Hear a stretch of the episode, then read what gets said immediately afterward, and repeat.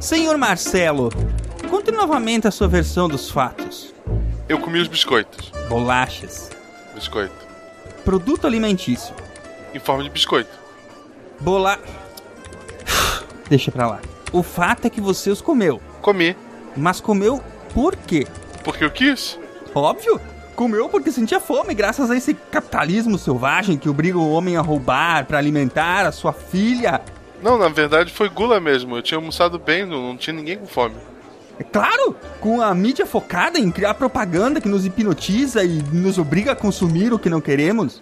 Na verdade, eu nunca vi o comercial desse biscoito. Bolacha.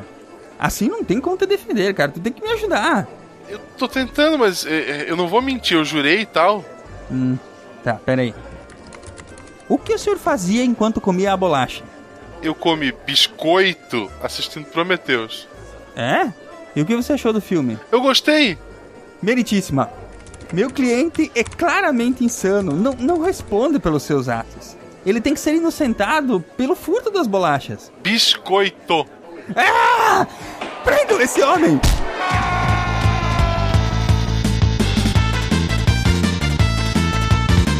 Aqui é Silmar de Chapecó, Santa Catarina e Duralex, Zedlex. Duralex não é um prato? Uma travessa de vidro, não, um negócio desse?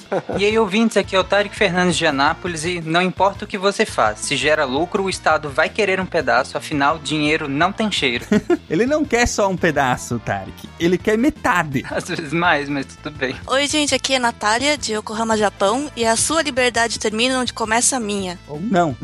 Ou não? Eu sou o Marcetiane de Manaus e enquanto ninguém for preso por dívida no Brasil, eu continuarei morando aqui. Então, aqui é o Nicolas de Criciúma, Santa Catarina, e eu podia estar matando, podia estar roubando, mas tô aqui, gravando um podcast. Não! De Gaspar, Santa Catarina, aqui é Marcelo Guaxinim e a culpa é minha, eu ponho em quem eu quiser.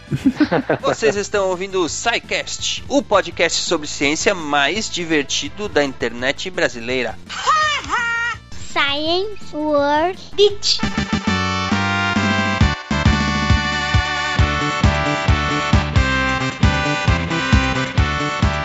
Sejam bem-vindos, ouvintes, à sessão de recadinhos do SciCast, um oferecimento da Seagate, criando espaço para a experiência humana. Eu sou o Silmar. E eu sou a Jujuba. Jujuba, boa tarde, bom dia, boa noite, seja lá o que for, quem voltou para o SciCast? Sim!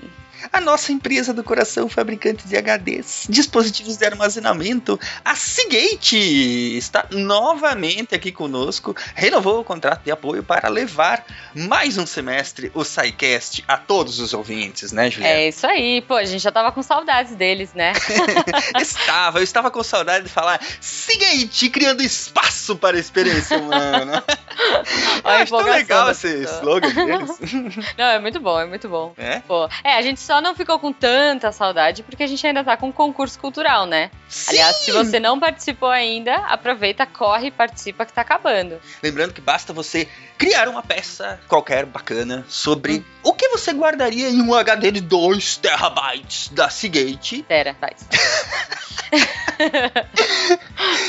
de muita informação.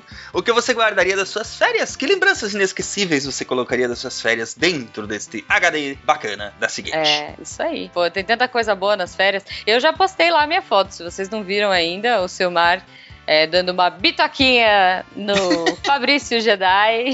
Eu sacaneei tanta gente nessas, Ai, nessa campus que. A, a cara dele de desespero foi genial. Demais, demais, demais. E a situação, né? Como foi que aconteceu, só quem tava lá pra saber, né? É, foi muito bom, foi muito bom. Aquilo é real, gente. O desespero dele é real. Muito legal. Então produza a sua peça aí, poste no Twitter ou no Facebook, mencionem lá SciCast, arroba SciCast Podcast, mencionem lá é, arroba Seagate Brasil e a gente vai escolher lá a melhor peça pra levar pra casa, levar esse presente bacana da Seagate, um É HD isso aí. de dois o quê, Juliana? Dois teras. Isso. é só porque eu sou do interior. Você sabia que isso aí é, é preconceito? Como é que chama? É. Fala? É capacitismo com a minha falta de, capacidade pronto. de falar terra. Não, é. Viu? Olha, fez de novo. Ai, Silmar. Muito bem, gente, indo adiante, vocês devem ter percebido que o SciCast mudou. Na verdade, o SciCast não mudou, ele continuou o mesmo de sempre. Uhum. Nós só estamos com uma casa nova. Vocês pediram, vocês imploraram, e nós fomos lá e nós fizemos o site deviante.com.br para ser a nova casa do SciCast. E nele, Sim. além do SciCast, tem muito, mas muito mais conteúdo para vocês consumirem lá. É, tá muito bom. As matérias estão excelentes, os Sim. títulos. Ele é um blog, ele é um portal, ele é um, um agregador de conteúdo, de podcasts. É, isso aí. É, ele tem lá posts sobre ciência, sobre tecnologia, sobre entretenimento, sobre games. E Hum. todo dia tem muitas matérias lá, muitos posts lá para vocês ficarem por dentro de todas essas áreas bacanas, né? Sim. E agora, Silmar, na verdade, tem uma coisa, tem mais uma coisa, além de ciência e videogame, essas coisas todas. Tem o quê? Nós temos miçanga! Eita, nossa. A Eliana tá impactada pelo Missão. Uhul! O Deviante, como ele é um portal, né? Nós queríamos Uhum. mais atrações em podcast, porque afinal de contas nós amamos a mídia podcast, nós queríamos mais podcasts. Sim. Então, a Juliana e o Marcelo criaram o Missangas, né? Porque errar é humanas, é isso aí. A zoeira não tem limite no não miçangas. tem limites. É um podcast sobre variedades, né, Juliana? Com a Uhum. pegada de humor que você e o Marcelo Sim. fazem muito bem, né? Não, totalmente. A gente fala, é, assim, é, e os ouvintes estão dando várias ideias legais. A gente tá com perguntas aleatórias agora e eles sugeriram da gente fazer é, perguntas aleatórias do Yahoo, sabe?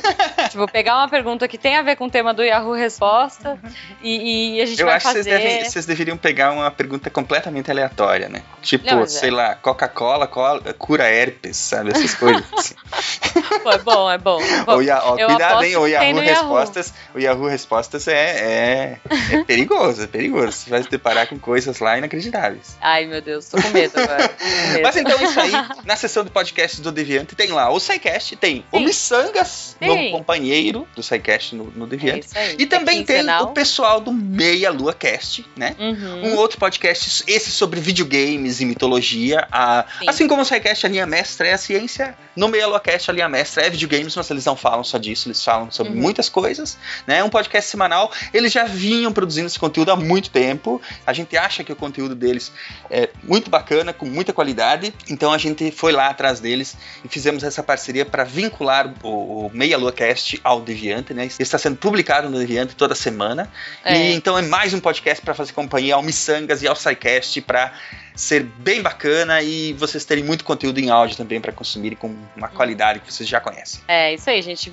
É, Entrem lá de curiosos e escutem, porque acho que além do SciCast, que, putz, aí é, é- não tem nem o que falar, é o concurso, mas o Missangas e o Meia Lua são muito legais e com certeza vocês vão curtir. Vão e curtir. opinem, enfim, estamos aí pra ouvir vocês. Sim, afinal eu não ia colocar meu nome em qualquer coisa. Quando eu faço curadoria de conteúdo, eu sei o que tô fazendo. muito bom. Hashtag humildão. Isso, muito bem, muito humildão. bem. Vou dar uma conversada com o seu Tucano depois. O... Ver se eu posso usar, né, o termo. É, né? A- acho que pode, acho que pode. Bom, vamos lá.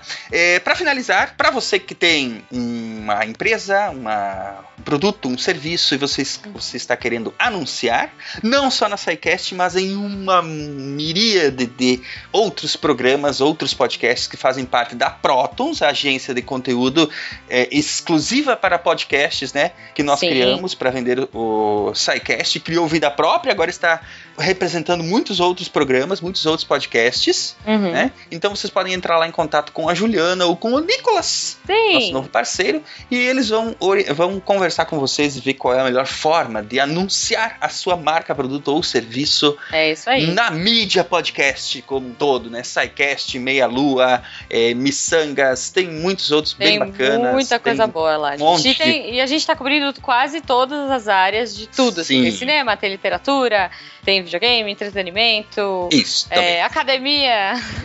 tem, tem também. Tem, Tem, futebol, cara. tem variedades, futebol. tem um monte de coisa legal. Muita coisa. É, enfim, não vou falar o nome de todos os podcasts aqui, prometo falar mais adiante, senão vou esquecer Uhum. de algum e eles vão ficar bravos comigo.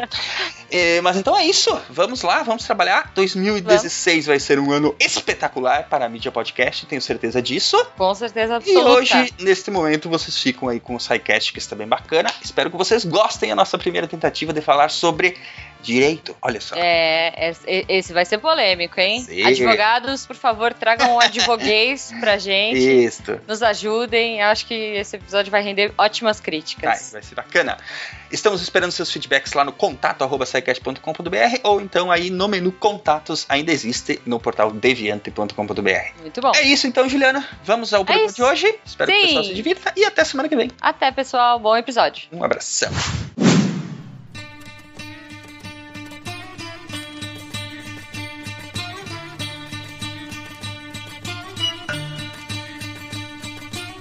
O ser humano é bom ou mal por natureza? A resposta a essa pergunta, tão antiga quanto o homem, moldou todas as instituições políticas, sociais e econômicas e a forma como elas nos governam. Se não houvesse o Estado ou a polícia, viveríamos todos numa barbárie descontrolada de violência e injustiça. Ou seríamos seres naturalmente sociais, vivendo em harmonia autorregulada? A vida nos marca com experiências. São essas marcas que ficam registradas em nosso consciente e subconsciente e nos predispõem às ações diárias. Se essas marcas geram ações boas ou não, isso quem vai julgar é o medidor social que varia de sociedade para sociedade, assim como de tempo em tempo. Dessa forma, a classificação bom ou mal não está ligada ao homem, mas à sociedade.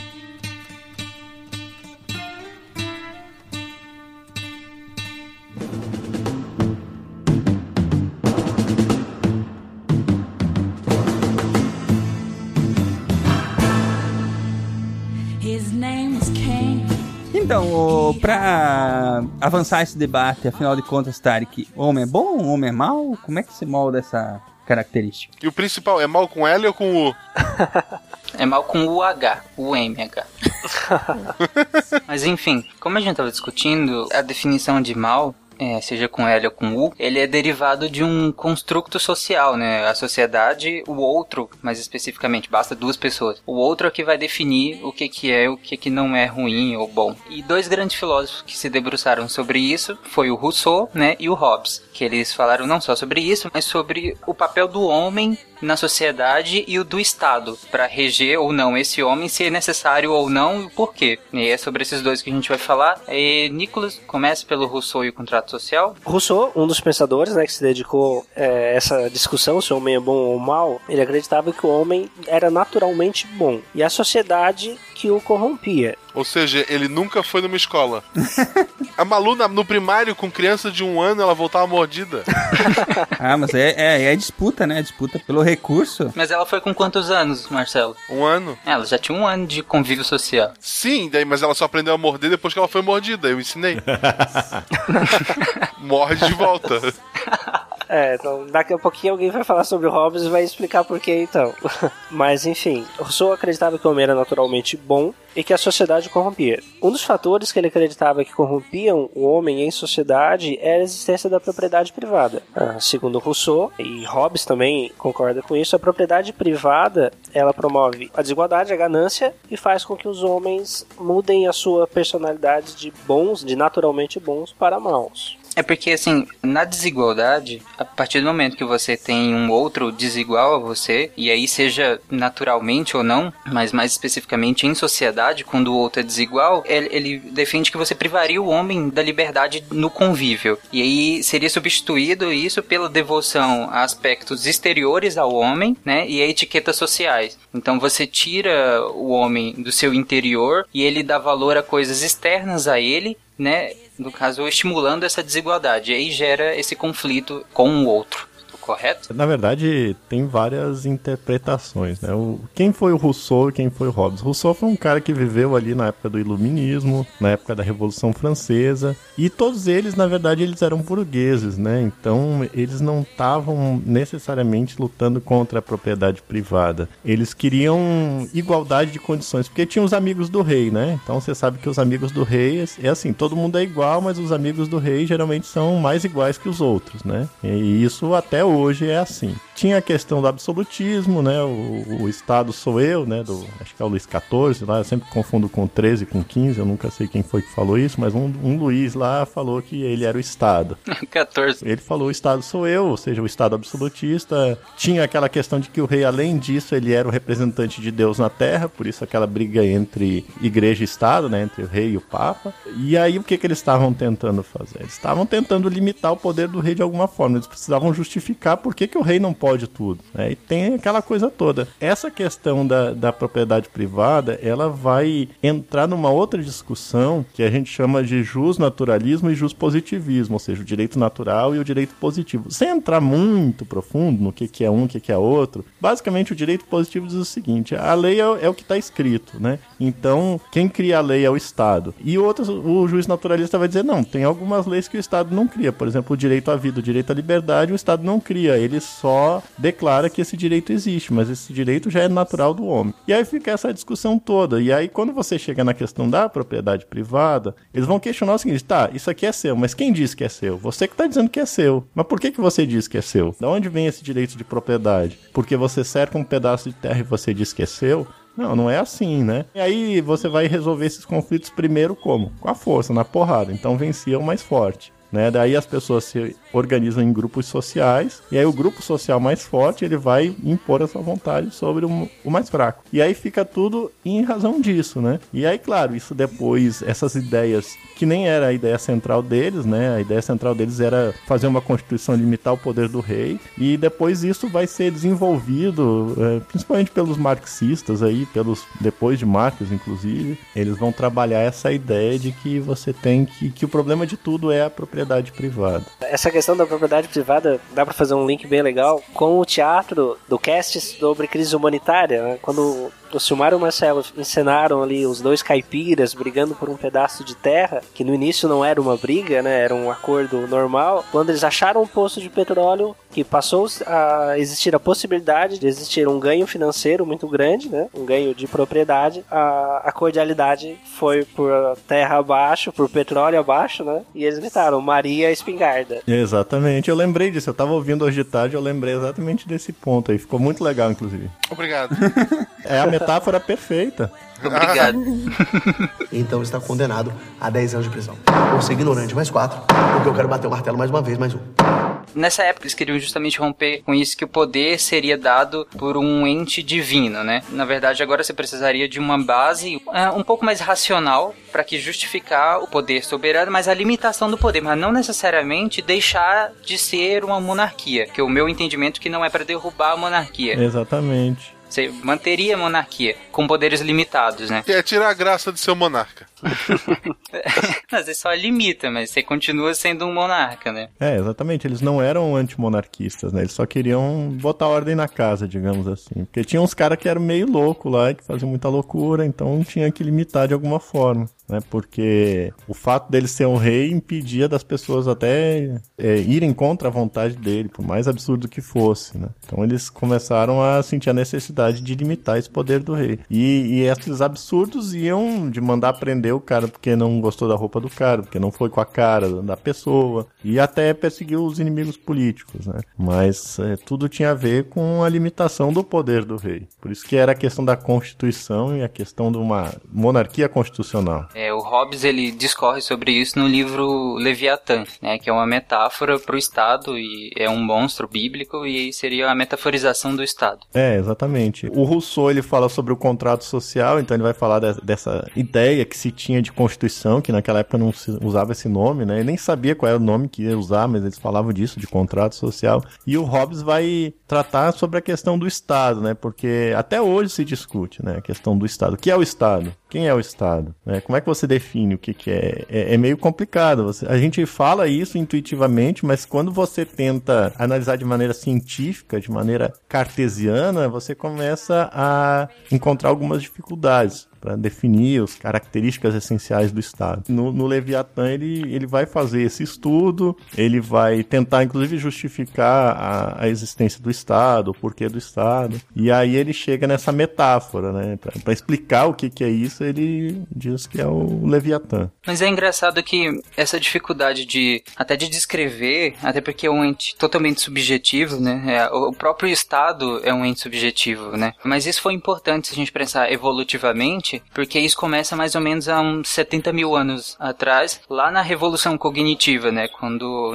os ancestrais, a Sapiens, eles começaram a criar essa metaforização, essa subjetividade das coisas justamente para que criasse cooperação entre grupos maiores. Então você tinha, por exemplo, chimpanzés, tem lá grupos de 30, 50, se não me engano, uma das nossas espécies, né, como sapiens, e mais para frente conseguia se reunir em grupos maiores. E evolutivamente a gente diz que isso também foi por causa dessa capacidade de subjetivar as coisas, como o Estado é um ente subjetivo, as religiões são coisas subjetivas. Então, essa nossa capacidade nos deu coesão social para que a gente pudesse juntar em grupos maiores de 100, mais de 150 indivíduos. É bom fazer o contraponto também que pro Hobbes o homem era mal por natureza. Se Rousseau acreditava que o homem era bom por natureza, né, que tinha uma natureza sem maldade, para Hobbes não. O homem em estado natural ele desconhecia qualquer tipo de lei e justiça. Ele não teria limites para lutar pela sua sua sobrevivência. Essa escola aí é a que mais me agrada. É porque, assim, é, uma interpretação é que para ele, por exemplo, você sempre se vê melhor do que você é e você sempre quer que o outro te veja como você se vê. E isso é impossível. Então, o homem no seu estado natural, ele querendo isso, é uma prática impossível e geraria o conflito de todos contra todos. Eu traço um paralelo, costumo tratar um, um paralelo quando a gente entra nesse assunto. Não sei se alguém, algum, algum pensador famoso já chegou nessa conclusão, mas eu concordo com o Silmar e com o Hobbes, é, olhando para a sociedade internacional. A gente não consegue saber lá atrás do surgimento do homem se o homem era bom ou mal, mas a história dos estados, a história da organização política, a gente tem bem mais registros. Né? E por ali a gente acompanha como os estados, como os reinos, como os povos é,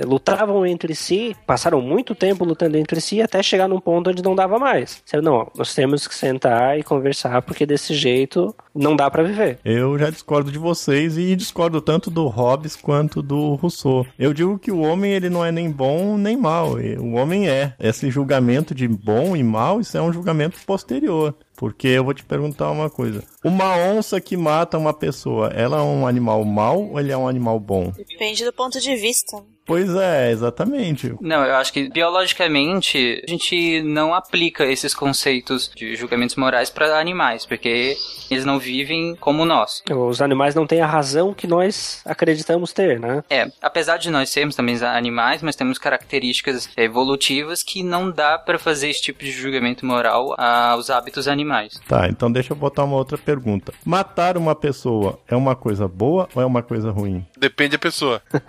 é, matar é matar. Depende da situação. Eu posso matar em legítima defesa, né? É claro que os cientistas não gostariam do exemplo que eu vou dar, mas vamos dizer que se eu matasse Hitler, seria uma coisa boa para muitas pessoas, principalmente para os judeus. Depende da idade do Hitler, né? Exatamente. Se eu matasse ele no berço, por exemplo, né? Chegasse lá, viajasse no tempo, matasse ele. Para os judeus seria uma maravilha. Talvez para a história humana não fosse, por causa de toda a evolução que acontece em função da Segunda Guerra Mundial, evolução tecnológica, diga-se, bem, deixa bem frisado. Talvez alguém que não decida invadir a Rússia no inverno tomasse o poder, que tudo fosse diferente.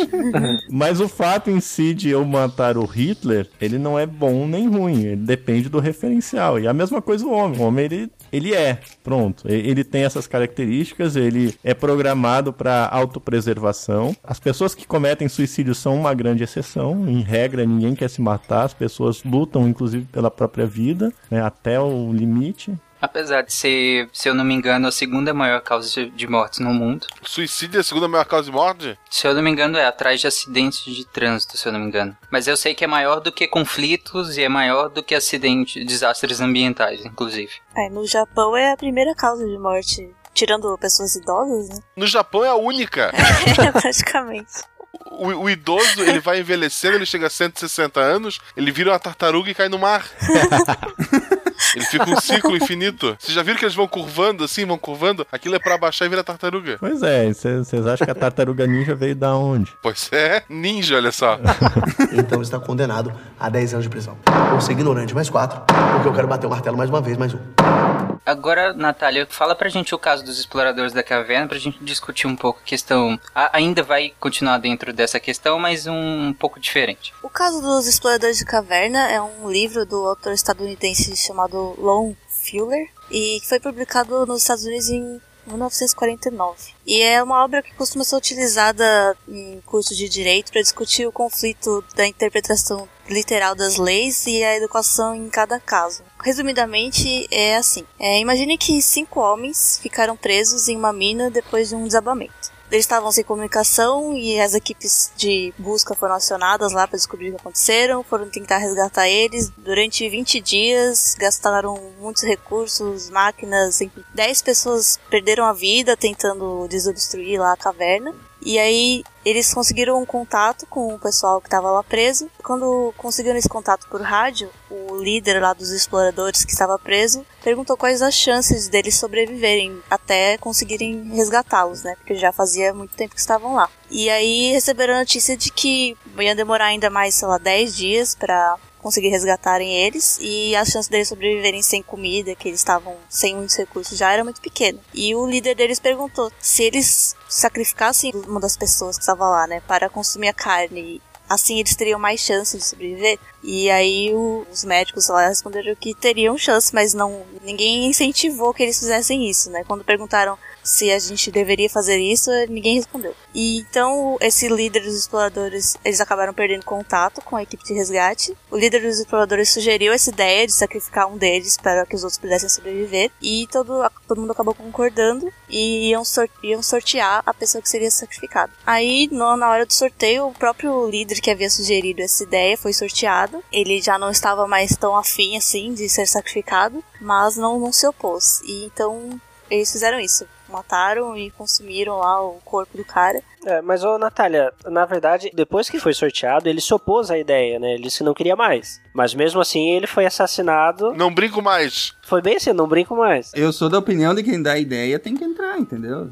É, é. Isso, é, então, é, inclusive quando ele se opôs à ideia, os outros acusaram ele de traição, né? Porque ele mesmo que tinha dado essa ideia. Aí quando eles foram resgatados, eles viram que tinham matado né, o, o líder e foram todos julgados por assassinato. E aí entra várias questões, né? Por exemplo, porque não é justo que eles tenham sacrificado um pra salvar os outros quatro, mas é justo que tenham gasto um monte de dinheiro e 10 vidas de operários das equipes de resgate pra salvar os cinco mineradores lá, exploradores. É, os caras garotearam também. Eles podiam dizer, não, ele tropeçou, bateu a cabeça, morreu. Aí, infelizmente, tivemos que comê-lo. É, eu ia falar isso. Esse advogado deles foi muito fraco, né? Primeira coisa que eles. Não, ele se sacrificou por nós. Ele pediu. Ele disse que ele era o líder, que a responsabilidade era dele e que ele ia se sacrificar. É. A estratégia de defesa já começou errada. A gente disse, não, não faça isso. Quando a gente virou as costas, ele se matou. Mas, se eu não me engano, eles tinham um contato por um rádio, não tinham? Isso, é, por um rádio. O cara se matou com 12 facadas nas costas. É normal, gente. Pelo amor de Deus. Até onde eu me lembro, a coisa não fica explícita, levanta inclusive a questão de que ninguém em sã consciência ia se aceitar morrer para salvar os outros, né? E que eles estariam mentindo quando disseram que ele aceitou. E não fica claro, né? E é por isso que eles vão a julgamento. Eu li isso há muito tempo. Esse é um livro clássico, é muito legal. O livro que eu li, o meu pai tinha lido na faculdade, quer dizer, já faz muito tempo isso. Mas inclusive, mesmo quando a pessoa pede pra ser morta, isso também é considerado assassinato. Sim, é considerado homicídio porque o direito à vida é um direito indisponível. Você não pode abrir mão do direito à vida. É a mesma coisa dos órgãos, órgãos do corpo humano, no caso. Você até pode doar, mas você não pode vender. A disposição de um corpo, ou, ou seja, você doar um corpo, tem que ser justamente isso, uma doação. Da mesma forma, não se pode falar em barriga de aluguel, se fala em barriga solidária, porque você não pode alugar o útero. E isso tem a ver com questões morais, né? Questões de certo e errado. Você pode ajudar com as as despesas de manutenção e tal, mas tem que ser voluntário, não pode haver troca de dinheiro. Pelo menos no Brasil não pode, existem outros lugares que aceitam isso, né? Então você vê que esse conceito de moralidade ele muda de contexto para contexto. A Índia, Bangladesh, esses países assim, que, que tem muito mais pobreza do que o Brasil, pelo menos é o que mostra por aí, eles aceitam isso, né? As mulheres vão lá e fazem um contrato para engravidar. Esse, inclusive, é muito utilizado por casais homoafetivos, né? Que querem ter um filho, que um deles, pelo menos, leve a carga genética de um dos, dos genitores, no caso. Então, eles fazem isso, né? Chama isso, inclusive, de fecundação é heteróloga quando você pega o embrião, no caso do pai, e, e daí você pega o. No caso, não o embrião, né? Você vai pegar o espermatozoide de um dos homens, se for um casal afetivo masculino, e você vai fecundar o óvulo daquela mulher, né? E isso acontece também quando a, a mulher, por exemplo, não pode engravidar, essa fecundação aí heteróloga, né? Aí não são os, os dois pais, né? Os dois genitores que dão a sua carga genética, é metade apenas, né? Voltando ali pra história da, da caverna, eu conheço algumas pessoas que já se perderam, assim, que brigaram por conta de mina, mas no fim ninguém comeu ninguém. Então, a gente não sabe qual é o sentido, né? Alguém comeu alguém? Não, não. Mas assim, voltando ao caso daí dos exploradores de caverna, uma coisa que me lembrou muito foi aquele caso dos 33 no Chile, né? Que ficaram soterrados naquela mina de carvão lá.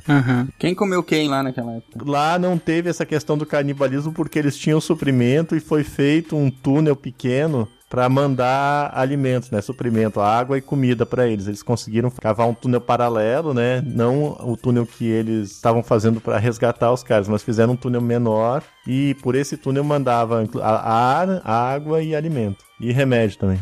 PSP, mandaram videogame pra eles não precisar comer um ao outro.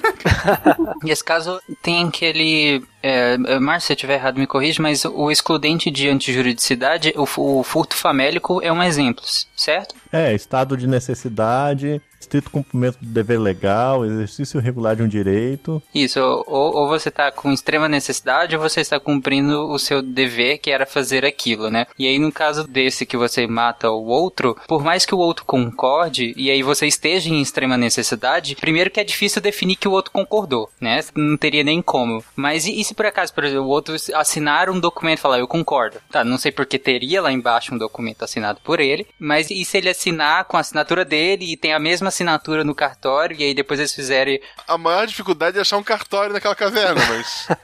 não, mas já vai ter registrado. E aí, pela perícia, vão comprovar que é dele, entendeu? Provavelmente eles teriam feito isso antes de ir pra caverna, né? Já teriam previsto isso. Ó, caso a gente fique preso aqui, a gente pode te comer, assina aqui embaixo, ó. Não, aí. Devia ter um esse- contrato desse antes de todo mundo ir pra caverna, né? Isso aí parece mais um contrato de casamento, cara. Olha que no contrato de casamento comer ainda não é opcional, tá? Não, é obrigatório, pô. É, é- é obrigação. Tem que consumar, é verdade.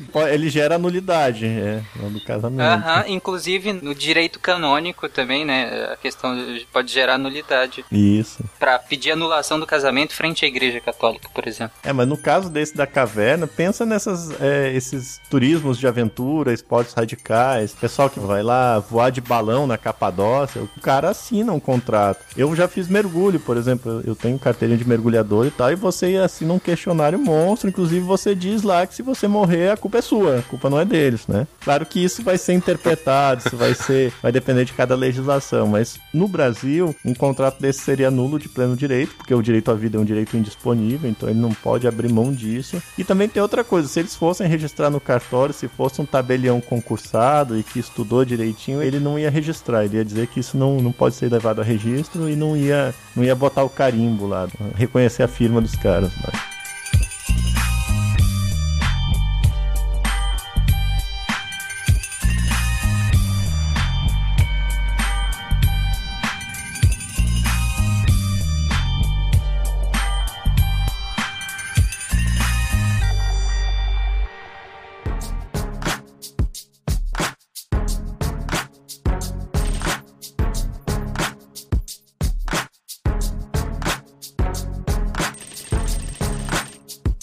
Direito à vida, né, é ser inalienável, inclusive no suicídio, claro que não é crime, até porque seria esdrúxulo isso, mas você ajudar ou instigar alguém a cometer suicídio, você pode ser punido, né? É, exatamente. Mesmo que com o consentimento da pessoa. É, essa é uma das grandes discussões hoje, se trata, inclusive, da questão do, de direitos humanos, porque é a questão da morte assistida, né? Aquelas pessoas que estão numa situação terminal, que estão sofrendo muito e que querem morrer. Só que é, você não pode ajudar aquela pessoa. É o caso daquele filme Menina de Ouro, não sei se vocês assistiram, vocês lembram? Aham. Que ela é uma lutadora de boxe, ela, numa luta, ela bate a cabeça e fica tetraplégica, né? Do pescoço pra baixo, ela não sente mais nada. E ela quer que alguém ajude ela a se matar, porque ela sozinha não consegue. Né? Então, se fosse no Brasil e em muitos lugares, isso é crime. Né? Dependendo da situação, pode ser até classificado como homicídio, não como induzimento ou instigação ao suicídio. Né? Que aí é, tem a induzir, instigar e auxiliar, né? Que a diferença qual é, né? Induzir é você criar na pessoa a ideia de que ela deve se matar. Instigar é dizer a pessoa já quer matar e tu diz, ah, vai lá, te mata mesmo, que essa vida não, serve pra nada. E auxiliar é a pessoa dizer assim, olha, eu quero morrer, traz ali o copo de veneno pra mim, aí você leva o copo. Que foi o caso especificamente do Menina de Ouro, né? O treinador dela, se não me engano, vai lá e dá um copo com cianureto, com canudinho, porque ela só conseguia tomar as coisas através de canudinho, ela não conseguia segurar o copo. né? Não era nem a questão assim, ah, não consigo levantar da cama. Não, ela não conseguia segurar o copo. Então alguém teve que botar o copo próximo da boca dela com um canudinho e aí ela sugou o veneno e morreu. É, esse é o caso que se, se discute, porque seriam direitos indisponíveis. É a mesma coisa, a gente pode também ver aquela questão do BBB lá no Big Brother. O cara ele assina um contrato, mas no contrato lá dele ficar três meses, ah, a Globo lá não pode dizer assim, mesmo que você não queira, você vai ficar aqui trancado. Não, ele, ele tem o direito de sair. Você pode até estipular multa contratual, mas você não pode é, proibir o cara de sair da casa. Não pode trancar a casa e jogar a chave fora. Não, ele, a hora que ele quiser, ele tem o direito de sair. Se tiver um cara assim no oitavo andar falando que vai pular, eu puxar o couro de pula, pula, eu posso ir preso? Com certeza. Isso é instigação. O cara já quer suicidar e tu vai dar força. Eu vou, eu vou parar? Um amigo seu fez isso, Marcelo? Eu torço todo dia, mas ainda não. A situação dúbia seria aquele pessoal que fica lá embaixo sem fazer nada e sem falar nada, só olhando, né? Será que o cara tá incentivando? Porque se o cara tá lá, plateia, né? De repente. Aproveitando o gancho, popularmente é um caso de omissão. Mas aí a gente vai eh, destrinchar isso em relação ao crime. Mas primeiro vamos definir crime, uma ação, né? Ou uma omissão, como a gente falou agora, típica e antijurídica e que seja culpável. Claro que é relativa a cada sociedade, cada sociedade interpreta de um jeito e penaliza também de um jeito diferente. Sim. Que é a ação criminosa, a interpretação que se tem é que quando prejudica um homem, que é um cidadão, você está prejudicando o coletivo também. né? Então isso precisa ser punido. E aí por isso é um crime, certo, Tia? É, mais ou menos, né? Tem umas discussões bonitas aí, principalmente no direito penal, dessas teorias, esses conceitos, né? Por exemplo, você fala crime é o fato típico, ou seja, é o fato que está descrito na lei, é antijurídico, e aí antijurídico a gente vai pelo, uma, vai pelo viés contrário. Você vê que antijurídico é aquele que não está acobertado por uma daquelas excludentes de antijuridicidade, né? Você vai lá e faz o cheque. Se não tiver nenhum daquelas, você olha, foi legítima defesa, foi estrito cumprimento do dever legal, exercício regular de um direito, estado de necessidade. Não, não foi nenhuma, então é crime. É como se a gente escrevesse basicamente o que pode. A exceção é que se criminaliza ela. Isso, exatamente. A regra é você pode fazer tudo. O que não pode é o que tem que estar escrito. Tem que estar escrito. Se não tiver escrito, você pode. É, aí o problema é que você tem que encaixar isso, né? Você tem que é, pegar aquela descrição ali. É, é como se a descrição fosse um gabarito, né? De uma prova ali. Você, você- ela tem que encaixar naquelas é, coordenadas, digamos assim. Você não chega a ter uma fórmula, você tem uma- uns parâmetros para identificar se é crime ou não. E aí a questão da culpabilidade, aí tem a questão de como é que você trata isso, né? Porque existe uma corrente muito forte que diz que culpabilidade não é elemento do delito, ela tá fora porque é um juízo de reprovação, recai sobre o autor e não sobre o fato, né? O filme Prometeus pode ser considerado um crime, não? Inclusive, essa citação também pode. né? Porque ele prometeu e não cumpriu, foi isso? Nossa. Você dá moral ainda. É, como eu falei aqui na, na definição, e o Márcio também falou, tanto se criminaliza uma ação, como se também criminaliza uma omissão, que seria é, a ausência da ação. E aí a gente delimita ah, o que é a omissão, né, dividindo ela. Basicamente, três modalidades de conduta, né?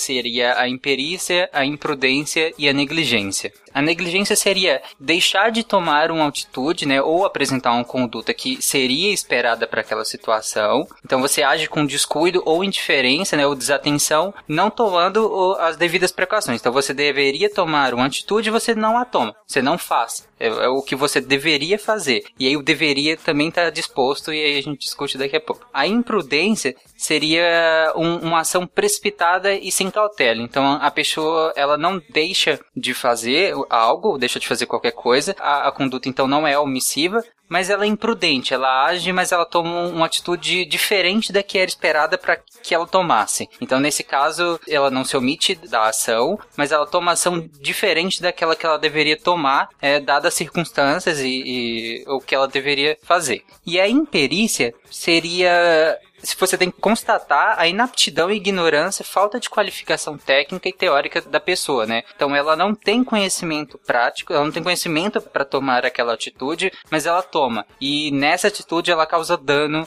a, outra pessoa. Então é um imperícia. Você não é qualificado para fazer aquilo, faz e causa dano a outra pessoa. Correto? Mais ou menos, na verdade, assim, perícia, imprudência e negligência são modalidades de culpa, né? Você tem a culpa e o dolo. O que, que é o dolo? O dolo é quando a pessoa quer matar, quer fazer aquele negócio. Né? Então, é, a gente diz, é, é- é praticar o núcleo verbo do tipo. É tão bonito isso, mas não explica nada, né? É quando a pessoa quer cometer o crime, entendeu? Então, a pessoa é o crime doloso, é aquilo que o cara quis. O negócio do- da culpa é aquele que foi sem querer querendo, né? Você lembra do Chaves aí? Aí você tem as modalidades de conduta. Você tem a, a imprudência, a imperícia e a negligência. Imperícia é você faz um negócio sem ter a devida preparação. Então, assim, é, você chega lá e diz assim: Eu sou motorista de ônibus, eu tenho habilitação. Você falsificou a carteira de motorista. Você vai lá e mata alguém. Você matou porque não sabia dirigir um ônibus. A imprudência é um agir afoito. Então, onde era para você andar a 60, você vai com aquele ônibus de pneu careca a 130. E a negligência é você deixa de tomar os devidos cuidados, né? Você deixa de tomar as devidas precauções. Então, seria mais ou menos você tá no carro, num ônibus escolar, você não bota o cinto de segurança nas crianças porque você acha que você é um motorista muito bom e não vai acontecer nada. Qual que é a linha entre esse tipo de omissão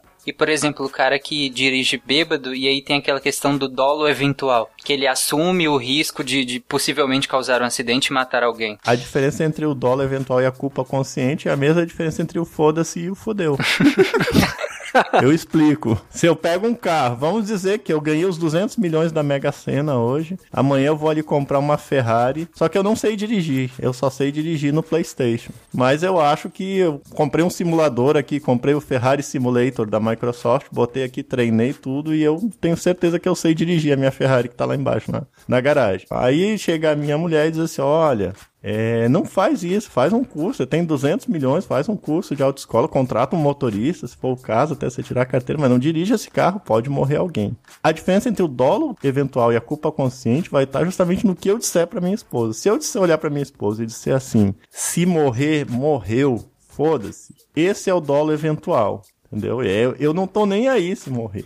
A culpa consciente é diferente, porque se eu pego isso, não, não vai acontecer nada, deixa comigo. Eu acelero, quando eu engatei a terceira marcha, eu atropelo o cara. Eu digo, ih, fudeu, vou preso. Ou seja, vai depender do melhor advogado. É, uma vez um professor meu deu um exemplo de tentativa de homicídio com dolo eventual. O cara tava bêbado e foi pra um barco. E ele puxou a arma e começou a fazer tiro ao alvo nas garrafas, nos copos lá, que saiu todo mundo correndo. Chegou o policial, desmuniciou, né? Acabou a arma, ele gastou os, os tiros e prenderam ele, né? E falou, pô, tá louco, tá maluco? Você podia ter matado alguém. Eles, ah, que se dane, se morrer, morreu. E o cara foi preso por tentativa de homicídio com dolo eventual. Então está condenado a 10 anos de prisão. Por ser ignorante, mais 4. Porque eu quero bater o martelo mais uma vez, mais um.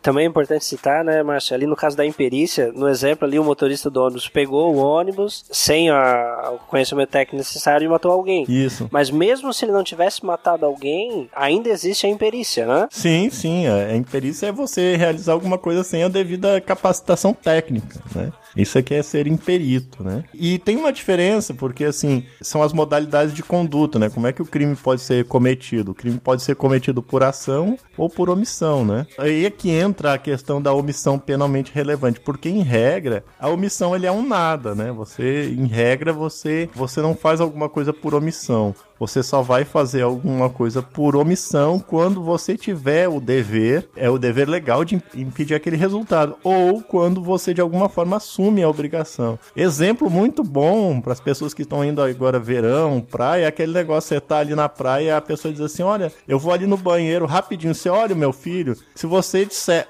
o quê? e não deixar claro, e a pessoa foi lá, e a criança morreu afogada. Aí a pessoa vai chegar com você e diz assim: Não, mas você disse ok. Eu disse: Não, eu não disse ok, eu disse o quê? E você que entendeu ok.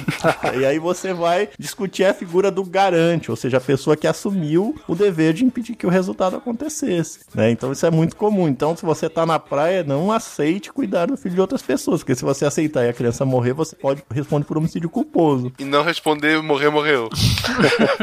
Não, se, vo- se não responder, aí não é culpa sua, é culpa da mãe. Esse é o principal ensinamento. Nunca use essa frase. Olha pra pessoa e não fala nada. Se alguém falar, cuida aqui do meu filho, levanta e finge um ataque cardíaco, arranca a roupa e sai gritando, faz alguma coisa, mas não aceita esse moleque. É, você falou assumir isso, mas tem certos é, indivíduos na sociedade que ao entrar em algumas profissões, assumem isso por tabela, né? E aí tem profissões que você é obrigado a tomar certas providências e caso você não o tome, omissão. É, exatamente. É o caso do bombeiro, né? O cara não pode chegar e dizer assim, cara, não tem treinamento pra isso, deixa morrer aí, não tô nem aí. Eu é que não vou lá salvar, né? Não, não pode, né? Ele responde por omissão. Né? É um crime omissivo, no caso. Ele tem o dever de impedir o resultado, ele tem a obrigação de salvar a pessoa lá. Claro que isso depende do caso concreto, né? Você não vai dizer pro cara entrar lá no. O pessoal lá do 11 de setembro, que os, os bombeiros que sobreviveram, né? Quando começou a desabar o prédio. Você não ia mandar os caras ficar lá, não, não, ainda tem gente aí, não volta enquanto não tiver tirado todo mundo. Não, né? Isso aí é um,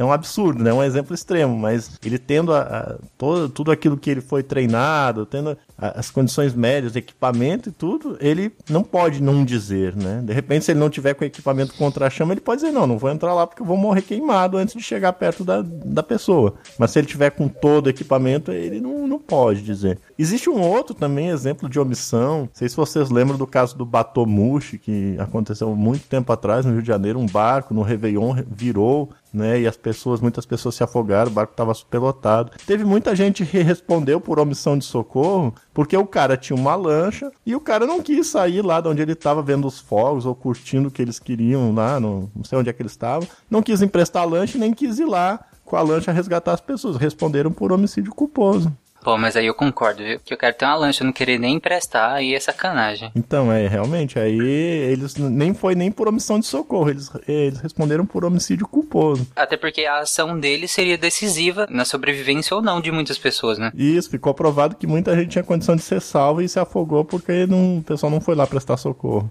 Seja por, por ação ou seja por omissão, ah, o fato é que há crime. E aí a pessoa que comete um crime, nós como sociedade punimos essa pessoa. E o, o ato de castigar uma pessoa, ou castigo, né, que é uma palavra que vem do latim, que significa, si- significaria tornar casto ou puro, né? E aí se a gente olha a palavra em si, seria mais como uma correção, né, pelo que ela fez. Então ela, ela se corrige, se torna-se puro perante o crime cometido.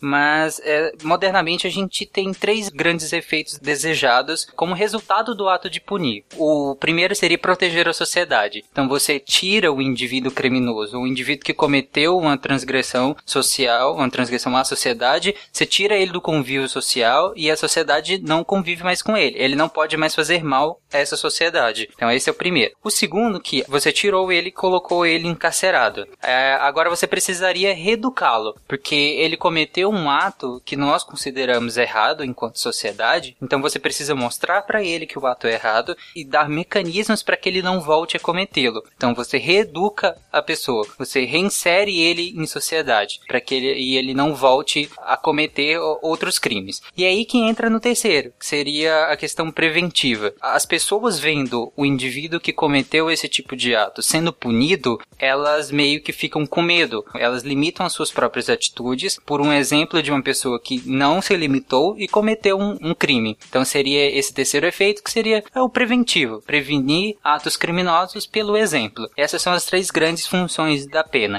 e são entendidas é, modernamente. Elas nem sempre foram assim ou usavam uma ou outra dessas definições, não todas. Então a gente entra agora no, no histórico, né, e evolução desse conceito de crime e de punição e por que que a gente começou a pensar nisso. A princípio, né, com o surgimento das aglomerações humanas na pré-história, homem começa embrionariamente uma organização social. Então, depois de descobrir as diferenças individuais, os homens, em, teoricamente de comum acordo, decidiram fundar a sociedade e aí definir as normas de conduta. O cara maior com a arma maior mandava nos outros. Essa era a norma de conduta. No começo valia a lei do mais forte, né? A questão é que todos precisariam concordar com isso. Era isso que se precisava resolver, né? Precisava se disciplinar a vivência em sociedade, para isso criou um conjunto de normas que é o que hoje a gente chama de direito. Para sustentar essas normas, esses direitos, se criou o Estado. Mais ou menos, né? A questão do, do, do direito e das normas, do Estado e das normas, eu acho que o Estado, como ele tem hoje, ele surgiu depois das normas, né? O que acontece é o seguinte, no começo valia a lei do mais forte, então o cara que era o macho alfa do grupo, ele aplicava a lei dele, era a vontade dele que valia, e os grupos mais fortes, ah, eles impunham as suas vontades, seus desejos aos grupos mais fracos. Quando havia necessidade de punição, existia uma desproporção muito grande entre crime e castigo, né? Que é o que a gente está falando. E aí você começa a ter algumas legislações, algumas leis para tentar dar uma equilibrada na coisa, para que o castigo fosse proporcional à conduta, porque era mais ou menos assim: se você furar o olho de um nobre, você morre. Se você furar o olho de uma criança, você perde um dedo. Se você furar o olho de um velho, você perde a mão inteira. Tinha uma desproporção. Né? Então vem a tal da lei do talião lá, que é uma das mais conhecidas aí, que é a lei do olho por olho, dente por dente, que todo mundo acha que é uma brutalidade, é uma barbárie. Não, mas foi uma das primeiras tentativas você, você dar uma proporcionalidade entre o crime e o castigo. Então é por isso, se você furar o olho de alguém, a pessoa vai ter o direito de furar o seu olho. Se você arrancar o dente de alguém, a pessoa vai ter o direito de arrancar o seu dente. Né? E aí a questão depois vai evoluir, né, as codificações. Por quê? Porque primeiro quem aplicava essas leis ou quem criava essas leis antes de aplicar era o soberano, seja lá o que você chamar ele, era o macho alfa, era o rei, era o imperador, era o faraó, eram eles que criavam e que, como a gente diz, é eles que criavam o direito, que diziam o direito. E então partia deles. E, e, aí também ainda era a vontade deles, né? Ficava muito no que eles queriam. Então, aí depois de um tempo começa a se questionar essa legitimidade. E aí vem a questão do Estado, a gente vai chegar mais ou menos aí é, no Rousseau, quando começa o Rousseau e Hobbes, para a gente ter essa feição que a gente tem hoje, que você tem um Estado, que é o Estado que cria o direito e que põe o direito, né? É o direito positivo. Né? Ou, no caso do consuetudinário, dos precedentes, é o, é o Estado que diz o direito, né? no caso, que cria os precedentes. A pena de morte, eu acho que ela, ela é a mais antiga, até porque ela consta, por exemplo, no Urnamu, que é um código de, de, de leis, praticamente, de 2100 antes da Era Comum, porque ela é muito intuitiva, né? Se o indivíduo, o outro indivíduo, ele comete um ato que você não aprova, um ato seja contra você, seja contra o, outro, você tem a força para puni-lo, acho que a primeira, o primeiro pensamento é bani-lo. E aí bani-lo, inclusive, a tirar a vida dele. Por isso, eu acho que a pena de morte ela é um dos princípios do Código Penal, por assim dizer. Isso aí, Código Penal não tô falando moderno, tô falando de penalidades. Punir alguém por um ato, seja ele que você não concorde, mas que pode ser que outras pessoas concordem, mas você não concorda. E aí vem, como o Márcio falou, a lei de retaliação, ou de talião, que seria de olho por olho, que é como se a vítima ela recebesse o valor do prejuízo em compensação. Então, ele foi muito usado, ia chamar de Código de Hammurabi também, porque foi muito usado pelo Hammurabi, que seria o sexto rei da Babilônia, é, lá em 1700 1992, antes da Era Comum. Haviam atos que eram punidos com a morte a outras pessoas pela posição da outra pessoa, inferior a quem estava infligindo a punição. Então, se a pessoa era inferior a outra, ele podia punir do jeito que ele bem entendesse. A lei de Talião, ela vem e dá uma proporcionalidade a isso. Ela fala, não, peraí, se você fez X, então você tem que responder por X e, e, receber a subtração de X da sua vida. Você não precisa subtrair a sua vida é, em relação ao que você fez. De- dependendo do que você fez, é claro que sua vida pode ser subtraída. A, a equidade nessa lei de Italião era tão grande que é, se um homem construísse uma casa para outro, né, em função de outro, e a casa caísse e matasse o filho desse homem que comprou a casa, o construtor tinha o filho morto, né, ele não morria. Então a, a penalidade ela se estendia. Quando se fala em olho por olho, realmente era um espelho, né? O problema aí é que ultrapassava o indivíduo que cometia o ato criminoso, entre aspas, né? Ah, mas é que nessa época filho é, é mobília, não, não é. Olha, mas se você vê as construtoras que a gente tem no Brasil hoje, talvez não seja uma má ideia isso aí, né? é, vamos. Caminhões de lama, traz aí, vamos enterrar um pessoal. Imagina se isso se aplicasse em crimes ambientais de mineradoras que matam um certo rio, já pensou? É, vale pensar sobre isso. Vale a pena, né? Vale, vale. Então está condenado a 10 anos de prisão. Por ser ignorante, mais 4. Porque eu quero bater o martelo mais uma vez, mais um. Na Idade Média, a gente tinha esse conjunto de, de punições, né, de leis. E Surgem várias revisões de várias leis, tem o Código do, do Justiniano. Mas, em- basicamente, na Idade Média, a gente interpretava essa lei muito subjugada por uma lei natural. Só que essa lei natural é, seria a lei de Deus. Aí não é o natural que vai ser redefinido lá com o iluminismo lá pra frente. Mas Seria o natural aqui é a lei de Deus. Então qualquer tipo de código de lei tem que ser subjugado e atrelado à lei natural, que seria essa lei dita por Deus. O problema é que Deus não diz nada, desculpa quem pensar alguma coisa. O problema é que as pessoas dizem coisas, e essas coisas pod- podia ser qualquer coisa que Deus disse e qualquer tipo de lei teria que estar subjugada ao que essas pessoas disseram. E aí a sociedade como um todo que concordava que essas pessoas poderiam falar em nome de um Deus ou de um ser superior que dita regras e penalidades. E aí com a idade moderna que a gente rompe com isso, né? Agora a gente começa a, a racionalizar melhor esse conjunto de, de coisas para reger a, a vida em sociedade e distanciar isso do que seria uma lei natural divina. E, e quando é que isso chega no Brasil? Nossa, Marcelo, já chegou. Sério que tá parado na Receita esperando documentação. Tá lá em Curitiba.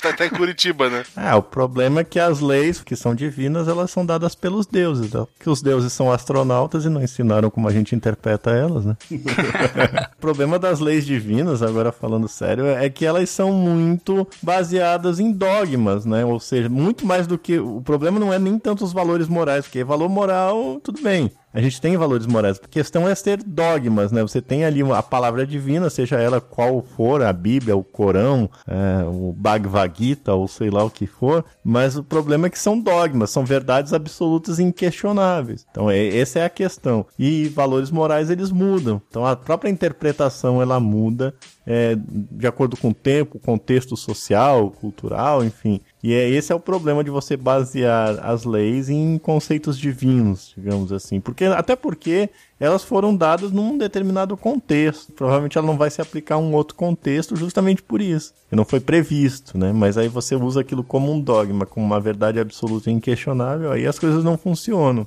Aí até as pessoas acordarem para esse fato levou um tempo. É porque dogma você não muda, nem questiona. Então se você não questiona, obviamente você não muda. E as sociedades, elas são vivas, elas mudam o tempo inteiro. E é inclusive por isso que a gente decide criar mecanismos escritos ou não de delimitar quais são essas regras, que são seriam as constituições, né? Você tipifica códigos e leis dentro de um documento e aí você pode ser escrito ou não, que a gente chama de constituição. Tanto a escrita quanto a não, elas podem se basear em costumes né, e convenções de uma sociedade. E elas podem ir evoluindo, de acordo com que essa sociedade vai evoluindo. Por exemplo, no- nos Estados Unidos, você tem um conjunto base né, que norteia to- todo o país, mas eles são independentes. Lá o federalismo é levado a sério. Né? Lá eles governam muito também por precedência. Uma decisão ela foi tomada em tal lugar, então ela pode ser usada para ser tomada em outro lugar. Porque muitas vezes, como é uma constituição deles é bem enxuta, ela só te dá princípios, você não tem descrevendo exatamente tudo que é para fazer em todos os casos. Eles não te falam exatamente o que é para você fazer. Então vai da interpretação. E aí se um juiz em tal órgão interpretou de uma maneira, outro em outro lugar que ficar em dúvida também pode consultar essa decisão e falar não, se ele interpretou assim, isso aqui é muito parecido ou igual, eu posso interpretar também. É basicamente isso. É, mais ou menos isso. A única coisa que eu ia falar é que, assim, é a diferença entre uma constituição escrita, né, e uma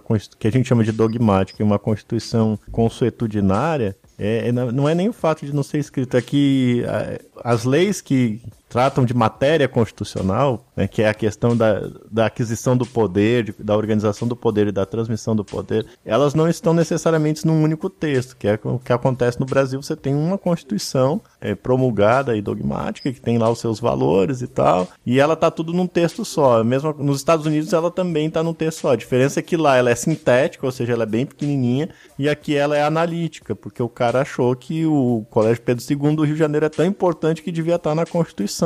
Então ele, ele deixou outras coisas de fora da Constituição. É, o cara estudou lá, gostava pra caramba do Pedro II lá do colégio, e disse, não, eu, eu gosto daqui, ele vai pra Constituição e passou batido, né? Ninguém falou nada e tal. E nos Estados Unidos, não, você tem lá no- alguns artigos lá, tem algumas emendas. Eles têm PECs lá como se fossem nossas? É, eles têm, tem algumas coisas, tem muita coisa parecida. Aliás, a gente copia muita coisa de lá. Por exemplo, o controle de constitucionalidade, a ideia vem de lá, né? O controle difuso de constitucionalidade. né? O que que é o controle difuso de constitucionalidade? É que o juiz, num caso concreto, ele pode afastar a Constituição, né? A aplicação da Constituição naquele caso concreto. Isso surgiu nos Estados Unidos, né? num caso que também foi. é, eles criaram lá, né? Não, não havia, e o cara, como você falou, é questão do precedente. O cara tem que dar um jeito, ele tem que dar uma resposta. E o cara né, justificou lá e tal, e fez esse controle difuso de constitucionalidade. Né? Porque geralmente, você- como você está falando da PEC, o que, que é uma PEC? Né? Você vai fazer lá a proposta de, de mudar a Constituição.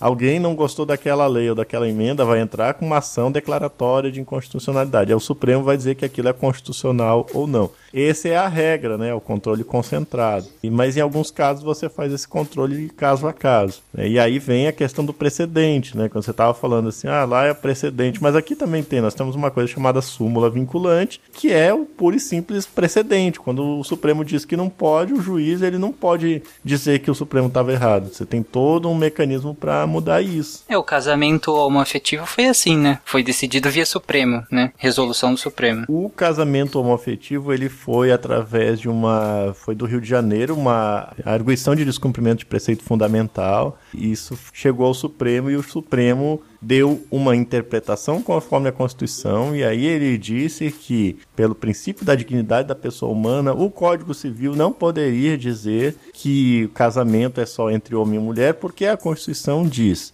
Primeiro que todos são iguais e que não pode haver distinção em razão de gênero. E também tem uma parte que diz lá que tem a ver com a união estável, né, que a lei facilitará em tudo a conversão da união estável para casamento. E aí os cartórios, os oficiais de tabelionato de notas, eles estavam registrando escritura pública de união estável. E aí eles mandavam essa escritura para os cartórios, para os oficiais de registro civil, e os oficiais de registro civil, alguns, né, são os pioneiros, eles pegavam essa escritura e convertiam ela em casamento, né, eles cumpriram. Então eles começaram a fazer, né? Então quando você achar que cartório não serve para nada, que cartório é taxa, que é burocracia, pense bem, né, ouvinte, pense bem quando você falar, né?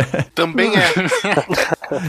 Depende do estado, né? Depende, por exemplo, no Paraná realmente é uma burocracia doida, é uma pilantragem, é uma safadeza aí no Paraná que Deus o livre, né? Mas tem outros estados mais, mais organizadinhos aí. Por exemplo, São Paulo é um estado que é muito organizado, que a coisa funciona. Esse, na verdade, foi no interior de São Paulo, né? Então foram pessoas com uma visão mais moderna, mais atual da coisa, sem dogmas, né? Aí que a gente vê a questão do dogma, por isso que não pode ter. Porque a pessoa viu lá que isso é uma realidade de fato e que impedir essas pessoas de casarem com base numa convenção religiosa, num, num valor que só está na Bíblia, por assim dizer, é, não tem sentido, porque você está negando uma realidade de fato. E contra fatos não há argumentos. Então, por que negar o direito a essas pessoas? Mas então hoje, um órgão desse, um tabelionato, não pode negar essa união. Não pode. Não pode se recusar. Ela tem que, ele tem que lavrar a escritura de união estável. E hoje, inclusive, você já não faz mais. Você já faz o casamento. Você vai lá e se, se habilita para o casamento. Hoje não precisa mais. Vai direto no cartório. Você já vai com testemunha, vestidinho e tudo. O que eu acho um absurdo, eles viram lutar pra ninguém poder casar. É. O problema é que as pessoas acham que o casamento é essa maravilha. É, é.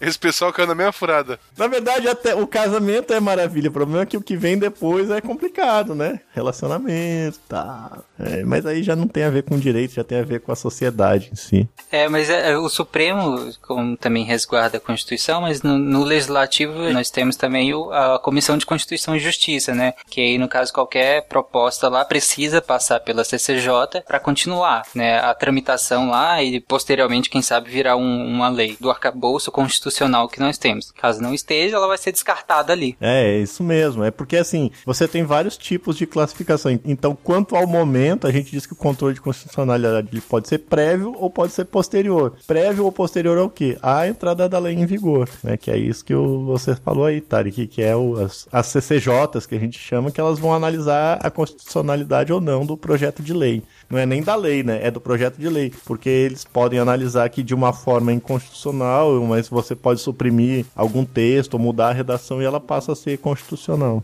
É, ela pode vetar totalmente ou então falar, não, tira só esse aqui que aí esse encaixa na Constituição. Ou coloca esse aqui e aí vai ficar encaixado melhor na Constituição. É, é mais ou menos isso aí. Um dos modelos de Constituição que nós temos e que é bem diferente, que está em voga ultimamente, né, a discussão sobre ele, é a Sharia. Bom, a Sharia é um termo árabe que significa caminho, né? Na religião islâmica, ele é usado para se referir ao conjunto das leis da fé, que seria compreendido pelo Corão, e também por algumas tradições paralelas e trabalho de estudiosos muçulmanos que desde os primeiros séculos do Islã compilaram essas leis. E pelo fato de ter esse caráter religioso e sagrado, qualquer crítica feita à Sharia é considerado heresia. Né? E os muçulmanos que negam essas leis são acusados de apostasia, que é renúncia à religião, e a apostasia é um crime passivo de pena de morte de acordo com a própria Sharia. A Sharia tenta descrever todos os possíveis atos humanos, dividindo entre permitido ou proibido. Permitido eles chamam de halal, né, e proibido haram. Aí vocês devem ter visto já carne halal, que seria a carne que os muçulmanos podem comer. O abate é feito através de um processo que é considerado permitido pelas leis da Sharia. E aí mesmo dentro dessas classificações de permitido ou proibido tem vários níveis, né? Desde obrigatório, recomendável, neutro, censurável ou realmente proibido. E essas regras envolvem vários aspectos, desde devoção religiosa, pureza, tanto espiritual quanto física, por exemplo, eles não comem porco porque eles consideram um animal impuro. O Sharia, mesmo que ele seja seguido apenas pelos religiosos mais ortodoxos, né, é, ele acaba influenciando o comportamento e visão do mundo né, de muitos muçulmanos, mesmo em estados não teocráticos, ou que essa Sharia não faça parte das leis oficiais. Mas, por exemplo, a burca é obrigatória, tem um monte de limitação pra mulher, não tem? É, isso não, tá, não é bem a- na Sharia, até porque isso já tá, tá enraizado na cultura, né? Então você pode ser árabe e utilizar o hijab, né? Que é aquele o pano que você coloca sobre a cabeça, não necessariamente o resto do corpo. E aí você pode usá-lo por, por questão étnica, por você ser um árabe. Você não necessariamente precisa ser islâmico. Mas na, na Sharia tem obrigações de você, como islâmico, de fazer. Você é obrigado a fazer aquilo ou indicado que faça é, algumas coisas. E aí, caso você não faça as que são indicadas, você tem um certo tipo de punição. Caso você não faça as que são obrigatórias, você tem outro tipo de punição. Mas não é todo o Islã que segue a Sharia. E aí a gente tem, por exemplo, grupos como os que seguem a vertente wahhabita do Islã, que é a Arábia Saudita, o, o ISIS também, né, o Estado Islâmico também segue esse tipo de vertente. Eles levam muito mais a sério a Sharia, ao pé da letra, inclusive, do que outros. O Irã, na Revolução Iraniana, em 79, ele- eles não seguiam tanto assim, tanto que é, o Irã era muito mais alinhado com o Ocidente. Após a Revolução Iraniana, Islâmica, lá, eles começam a, a aderir a vários princípios da Sharia. Então, assim, ela não é unânime no mundo muçulmano. E aí, com as mudanças ocorridas durante o século XX, né, o colapso do Império Otomano e o último califado, que é a autoridade religiosa islâmica, é, todas essas mudanças foram responsáveis por uma reflexão sobre essas tradições religiosas, né, de leis islâmicas. E aí o movimento modernista do Islã começou a se opor a essa visão tradicional da Sharia, afirmando que a lei não poderia ser alterada pelo homem, mas ela deveria ser aplicada, a, trazida para a situação atual, né, e novas ideias podendo ter diferentes interpretações. Inclusive, os sunitas, eles têm uma certa abertura um pouco maior do que os xiitas nessa área. Apesar do arabismo que eu acabei de falar ser uma vertente do sunismo e não do xiismo. E aí os sunitas também eles têm um outro livro que é a Sunna, que não é bem ó, igual a Sharia, mas eu expliquei lá no cast de, da Síria, então quem quiser saber vai lá.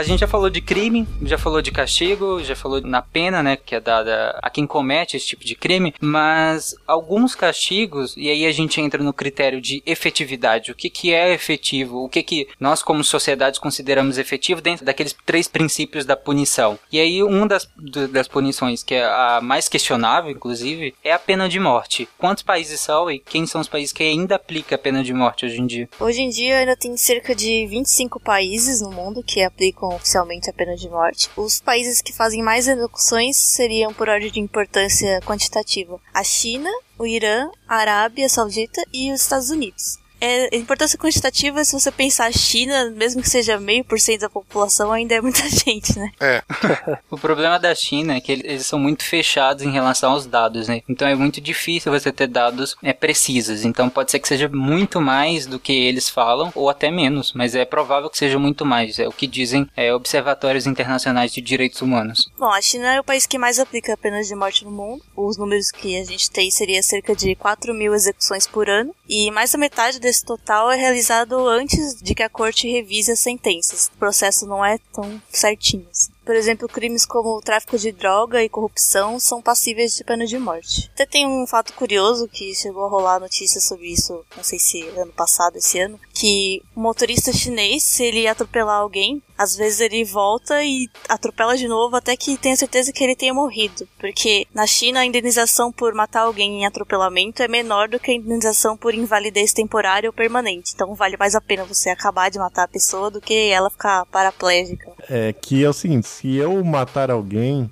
eu vou ter que pagar só uma vez. Digamos que eu vou ser condenado, né? Vou por homicídio. Talvez lá, inclusive, não tenha pena de prisão para homicídio em carro, direção de veículo automotor. É, pelo menos é o que eu imagino, né? A pessoa não vai presa, a pessoa vai pagar só a indenização pela morte. E se você deixar a pessoa inválida, você vai passar o resto da vida pagando uma pensão para aquela pessoa. Então é mais negócio, né? Você matar a pessoa. Eu acho que é por aí, assim, entendeu? E pra quem ri quando ouve isso, mas é bom lembrar que no Brasil isso também já foi assim, né? Sim, exatamente. Foi algo próximo, isso, claro, não, não igualmente, mas. É, é que quando surgiu o código de trânsito, o que acontece é que o homicídio culposo na direção de veículo automotor, a pena dele era mais grave do que o homicídio simples. Inclusive a gente bagunçava, né, brincava, né, na, na faculdade, depois nos cursos preparatórios aí, porque a gente dizia o seguinte, quando o professor chegava para dar essa aula, a gente disse, pô, peraí, então se eu tiver que advogar para alguém, eu vou ter que orientar o cara a dizer o quê? Que ele não diga que foi sem querer, né? Ele diz que ele quis, que ele simplesmente viu, ele quis. Aí quando perguntarem por quê, ele diz, não, eu só quis, eu estava com vontade de matar alguém quis. Porque senão vai, você tira, descaracteriza o homicídio simples, vai pro qualificado, né? Motivo torpe, motivo fútil. Tem toda uma discussão, inclusive, em, razão disso, mas na prática, o que dava a entender à primeira vista era justamente essa. Então era melhor falar que tava sob efeito de psicotrópico, né? É, também, você pode dar, dar uma série de desculpas aí, né? O que você não pode dizer é que foi sem querer. Porque aí tira a torpeza, né? No caso, se tiver sobre efeito de alguns medicamentos ou drogas. É, também, né? Porque É, o, o ideal seria não atropelar, tá, gente? Você que tá ouvindo isso agora. Não atropelem, gente. Não, o ideal é não ter carro, o ideal é andar de bicicleta. E isso acontecia também com alguns crimes ambientais, né? Então, quando o cara era pego ali, sei lá, capturando uma arara azul, como a pena era muito, muito rígida e o crime inafiançável, ele acabava matando o guarda florestal, que aí sim ele podia responder com um pouco mais de flexibilidade. É, mas aí tem uma coisa sobre essa questão do, do inafiançável, assim, a gente tem alguns colegas que realmente não estudaram direito essa questão. Porque assim, não cabe liberdade provisória com fiança, mas cabe liberdade provisória sem fiança. Se não estiverem presentes os motivos para que ensejam a decretação da preventiva, ou seja, que justificam uma prisão preventiva, ele pode sair sem fiança. Então é até mais negócio, né? O pessoal, ah, é crime inafiançável. Grande coisa, se não tiver motivo para prender ele até o trânsito em julgado da sentença, ele vai sair. Ótimo, não precisa gastar. Exatamente. É porque tem que ter aqueles critérios, né, pra prisão preventiva, no caso. Você precisa oferecer algum tipo de dano à sociedade, ao sistema é, econômico, entre outras coisas. Ter chance de fugir, etc.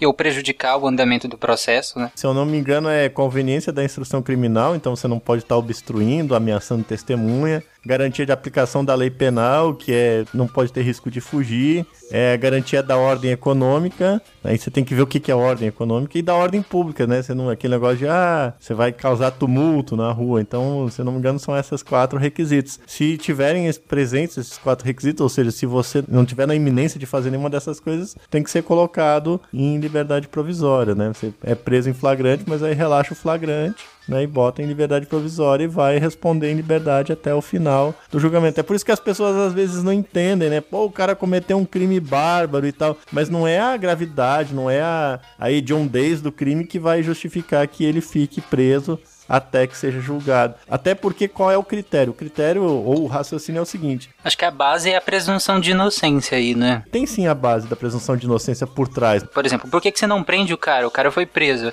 mas você não, não continua ele preso até o trânsito julgado, até ele ser condenado de fato como culpado. Sim. Eu penso que talvez porque ele só é o culpado de fato quando acontece o trânsito julgado. Antes disso, pela presunção de inocência, ele ainda não é o culpado. Não, e você tem uma razão prática muito simples. Vamos dizer que o cara fique cinco anos preso, preventivamente, e depois de cinco anos ele seja absolvido. Isso acontece muito. Aí o que, que a gente diz, também brincando, né? A gente diz que no Brasil você tem que criar o pena card, né? Você computa lá no cartão o tempo que ele ficou preso. Ah, foi absolvido, ok. Então você pode cometer um crime se você for condenado a até cinco anos. É, não, não, não acontece nada, você já, já pagou por aquele crime. É, inclusive, tem uma história que é muito interessante. Eu não sei se vocês vão lembrar, eu não sei se esse filme tá no YouTube. Eu assisti isso na. Acho que foi na especialização que eu fiz. Era um filme chamado Risco Duplo. Não sei se você lembra de uma mulher. Sim. O cara arma pra pensar que ela matou ele. Aí ela vai presa, ela é condenada. Aí ela descobre que o cara tá vivo.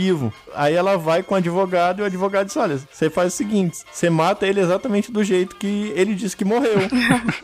e ela vai lá e mata o cara do jeito que o cara disse que morreu. Não, não, não precisava ser do mesmo jeito. Ela podia matar. Porque ela não poderia ser julgada duas e condenada duas vezes pelo mesmo crime. Isso, pelo mesmo fato. A gente já tem uma palavra bonita pra isso que chama ne bis in idem, né? Que ninguém pode ser julgado duas vezes ou condenado duas vezes pelo mesmo fato. E aí ela vai e mata o cara. Então a gente fica se perguntando, é o buraco negro do, do direito penal. Se acontecer um caso desse, o que, que você faz? Quer dizer, a pessoa já cumpriu. Teoricamente, ela tinha pago já a pena dela, então ela não tinha nada a perder naquela brincadeira. Pra quem acha que esse negócio da presunção de inocência é papo de direitos humanos, tem um dado que diz que 40% de todo mundo que tá preso nunca foi julgado. Então a gente nem sabe se o cara é culpado. E tem outro dado também que diz que 40% dos presos que estão à espera de julgamento, eles não serão condenados, vão ser inocentados. O pior disso tudo é o Senado, que tem 100% de culpados e todos eles vão ser inocentados.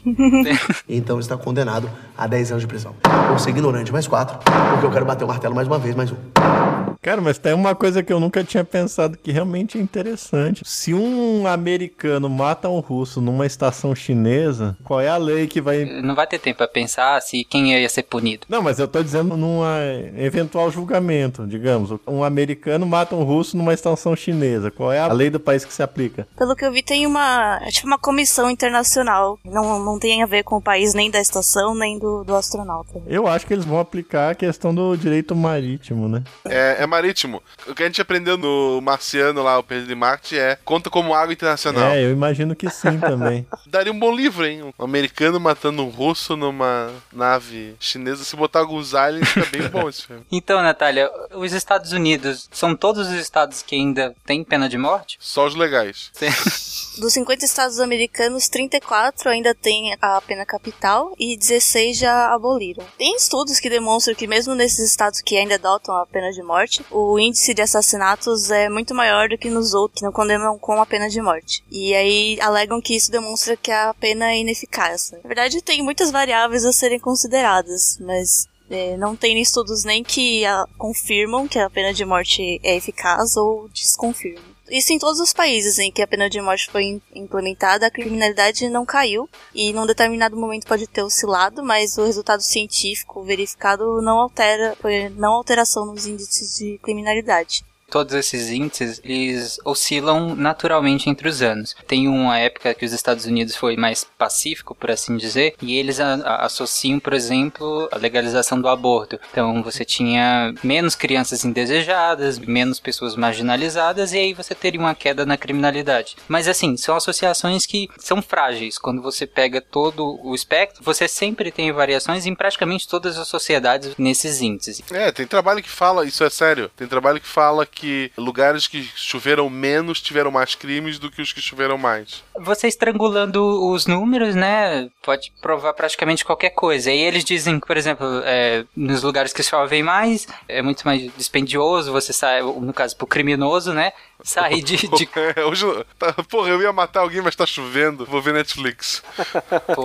tá frio. É, porra. Essa questão da pena de morte, por isso eu acredito que ela não seja eficaz. Porque se você não vê oscilações muito grandes, obviamente ela não está funcionando. Por exemplo, se você pegasse todas as sociedades e todas elas elas ficassem muito mais violentas naquele período de tempo. E aí você pega a sociedade que tem pena de morte, ela, ela ficou oscilando e ficou na mesma. Aí ok. Mas não é assim. Dos países que têm pena de morte, o índice é praticamente igual aos outros. A outras sociedades, né, que são equivalentes economicamente e socialmente. Para mim é uma interpretação clara de que a pena de morte, ela não é eficiente no sentido de conter a criminalidade. Mas a questão aqui é que uma outra pena você tem como remediar. Se, se o cara foi condenado, por exemplo, aquele que eu falei, aqueles 40% que vão ser julgados e 40% desses vão ser inocentados, pode ser que eles até tenham ficado presos um tempo, em prisão preventiva, mas eles podem ser soltos. Eles podem pedir uma indenização do Estado depois por danos que eles tenham sofrido lá dentro, de ter ficado sem trabalhar e a família, enfim, ele pode requerer indenizações, ele tem como o Estado remediar isso. Mas a pena de morte não. Até agora a gente não descobriu como remediar isso. Então o cara já foi morto. Não tem como remediar. E aí um caso recente é o do Troy Davis, por exemplo, que ele foi condenado por assassinar um, um policial e um veterano de guerra, mais de 20 anos no corredor da morte, foi executado e depois viram que não, que as testemunhas que depuseram contra ele, boa parte delas retirou o depoimento e falou que não era bem assim. E aí vai fazer o quê? Tá morto. Cadê o, cadê o código de Hammurabi? o cara que levou 20 anos pra mudar o depoimento tinha que ir também pra cadeira elétrica. Porra, 20 anos depois eu lembrei, não, eu errei, não era ele não. Mas o problema também, e aí a gente falou lá no episódio sobre memória, é a construção de fatos. O nosso cérebro é suscetível a construir fatos em cima de predisposições. É, é claro que passou tanto tempo assim, ela não simplesmente do nada parou pra pensar, nossa, não, eu tava errada. Não foi bem isso. Mas pode ser sim que uma pessoa tenha a convicção de que viu aquilo, mas que ela esteja errada. E aí é outro problema da pena de morte, porque por mais que ela esteja errada, você já matou o cara. É, mas 20 anos é sacanagem. 20 anos depois o cara tirar. Mas isso já foi dito várias vezes, até aqui no próprio SciCast, que testemunha é a que mais dá erro em, em caso de crime. Como o cara que viu, ah, eu vi o. Eu olhei nos olhos do. Eduardo Campos. Campos, né? Isso. Eu ia dizer Cunha, mas não é outro. Que, ah, porque eu vi o avião dele cair numa bola de fogo. Ah, porque eu vi um helicóptero bater. Ah, porque eu olhei nos olhos dele. Cara, se tu olhou nos olhos dele, tu olhou em vários pedaços dos olhos dele pra tudo que é lado. E- Esse povo que diz que viu alienígena. É o que a gente chama na ciência de evidência anedótica, né? Por evidência anedótica a gente prova qualquer coisa. É, o cara dizer que acredita, às vezes ele realmente acredita que aquilo aconteceu. O próprio André, já nos que ele participa com a gente, da mente, como é que tu consegue enganar a mente da, da gente. O cara pode acreditar no que ele achar que os outros estão falando, ou numa coisa que ele queria que tivesse acontecido, passar a imaginar que aquele cara lá com um andar estranho, com uma, sei lá, uma cor que eu não concordo, então acho que foi ele, eu vou denunciar que foi ele. No fim foi uma pessoa completamente diferente. O próprio jeito do- da promotoria ou de fazer a pergunta influencia o jeito que a testemunha vai responder. Eu falei isso no, no cast de memória das pesquisas da doutora Elizabeth Loftus. Quem confia nisso, ouve lá o, o SciCast de memória e pesquisa mais sobre Elizabeth Loftus. E além disso tudo que a gente falou falou sobre a pena de morte, ainda tem a questão do custo. O custo para o Estado executar alguém é muito alto. É muito maior do que para o Estado prender essa pessoa, possivelmente. E aí no Brasil é, seria mais, mais fácil pensar nisso porque a gente não tem prisão perpétua. O tempo em que o cara fica preso é limitado. Então o gasto do Estado ainda é mais limitado do que nos Estados Unidos, por exemplo, que você tem a prisão perpétua. Tem um estudo do Kansas que eles falam que a sentença capital, né, a sentença de morte, ela é 70% mais cara do que o, o, o cárcere, prender a pessoa, né. O único caso de pena de morte custa pro, pro estado do Kansas, pros cofres públicos, em média 1,26 milhão de dólares, né, enquanto um, um caso comum de, de, de uma pena comum, 740 mil dólares. Então, se a gente for mesmo na questão questão pragmática do custo, a pena de morte ela é muito dispendiosa para o Estado. É isso nos Estados Unidos, né? Porque se é na China, até a bala é cobrada, né? Então está condenado a 10 anos de prisão. Vou ser ignorante mais 4, porque eu quero bater o martelo mais uma vez, mais um. Uma das formas de punição, além de matar a pessoa, seria prender, tirar a liberdade da pessoa como forma de punição. A gente já falou de casamento. Então, o, até o século XVIII, né, em vez de prisão, a gente tinha os castigos mais comuns para quem era condenado por um crime, era morte, como a gente já falou, ou o desterro, que a pessoa perdia suas posses, ou o exílio, que é o exílio social também. Então, você tirava a pessoa daquele convívio e ela ficava exilada em outro lugar. Geralmente Brasil e Austrália, né? É, em algumas sociedades era praticamente a morte, inclusive eles preferiam morrer. É. Os que escolheram morrer ao invés de vir pro Brasil, hoje em dia tinha sido uma boa escolha. Porque nessa época as prisões elas funcionavam basicamente para prender quem não podia pagar as suas contas, né? Você encarcerava a pessoa para guardar o julgamento, ela eventualmente não fugir, né? No século XX, né, as prisões já abrigavam a maioria dos criminosos condenados, que a gente já começa a prender quem já foi condenado, não quem estava esperando. E eram prisões na época horríveis, não muito diferentes do que tem hoje, mas um pouco pior, se é que isso é possível. E aí a partir do século XVIII, nos Estados Unidos e na Grã-Bretanha, alguns reformadores sociais começam a pensar esse modelo e reformular esse modelo, porque no século XVIII eles já sabiam que esse modelo não recupera ninguém, que não faz sentido nenhum você tirar uma pessoa do convívio social por um tempo limitado e enfiá-la numa masmorra igual são os presídios brasileiros, porque ela, obviamente, ela vai voltar muito pior. Mas hoje em dia a masmorra tem celular e tal, é mais tranquilo. É, é, não. Quantas vezes eu já quis ser preso poder ligar? é, não é? É, na China eles não ficam jogando WoW lá pra ganhar dinheiro. Pagar moeda, né? É, tá amando moeda, tem, tem.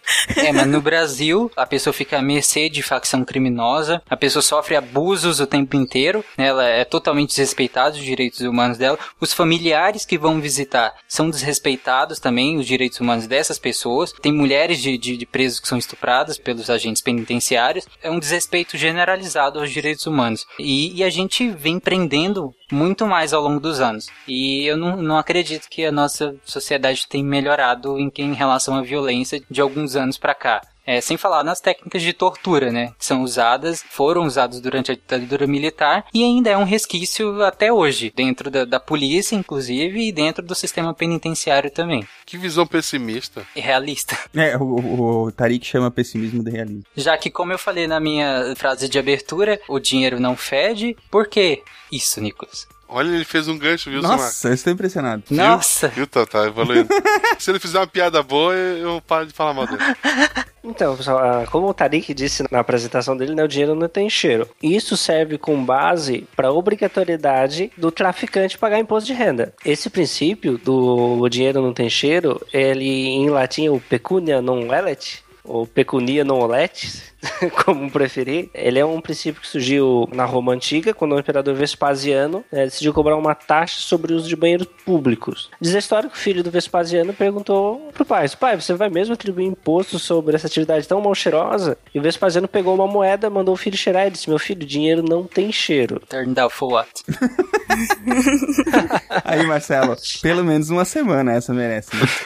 De respeito. É, é, é. E outro fato curioso, é uma recomendação da União Europeia agora para a partir de 2015, né, seja considerado no PIB dos países do bloco o dinheiro movimentado por tráfico, prostituição e contrabando. Se colocar corrupção, o Brasil vai pro primeiro mundo. Não, mas aí eles iam tentar dar um jeito de maquiar isso, pra não ter que pagar. Então, pra quem reclama de pedalada fiscal no Brasil, a gente tem um bom exemplo aí, sendo o tráfico e a prostituição sendo considerados no PIB europeu, de vários países europeus. No Brasil é assim também, esse princípio da pecúnia non OLED. Ele vigora no Brasil. A questão é como é que você vai averiguar, ou vai verificar quanto o cara arrecadou, onde é que estão esses esses valores e vai cobrar o imposto. Porque imposto de renda ele é feito por declaração. O cara, o bandido lá, o traficante, não vai lá declarar lá, pegar o IRPF lá, no programinha dele, olha, tantos quilos de cocaína, tantos quilos de maconha. Ô, Márcio, ô, fala a piada mais recorrente de advogado que tu conhece. O réu ele tinha que sentar separado do advogado, numa cadeirinha e tal, né? Não podia sentar do lado, né? Aí mudou a lei, né? Tá, só que o pessoal não tava sabendo, organizou lá a sala de julgamento, botaram o réu sentado, o advogado atrás dele, aí o juiz olhou assim e tal, pegou o microfone e disse, olha, considerando a entrada em vigor da lei tal, defiro ao acusado o direito de se sentar ao lado do seu advogado. Aí disse que o advogado disse, excelência, pela ordem, excelência, do meu lado não, excelência, esse cara é muito perigoso, do meu lado não. Natália, você ia falar alguma coisa? Ah, não, você ia falar que outra questão interessante é que, por exemplo, se um astronauta matar outro no espaço, ele não pode ser julgado, né? Porque é um crime sem gravidade.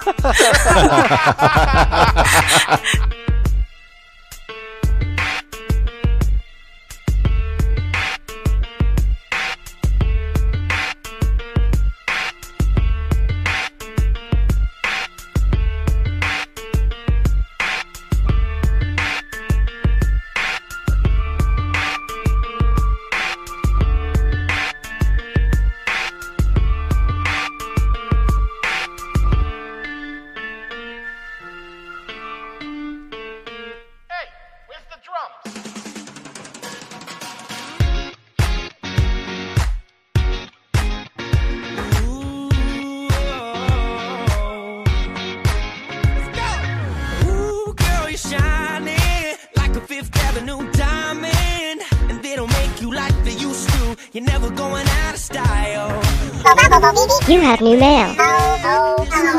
Sejam bem-vindos a este fim de semana na Moral de Recados do SciCast. Você que recebeu os seus recados, e-mails, comentários, todo tipo de feedback, além de sempre uma menina pra ler os e-mails comigo. Eu sou Marcelo Guaxinim. E eu não sou uma menina. Oh, meu Deus do céu, que ponto chegamos? Eu posso fazer voz de menina se você quiser. Não, é, acho melhor não. Eu acho não é justo com os ouvintes.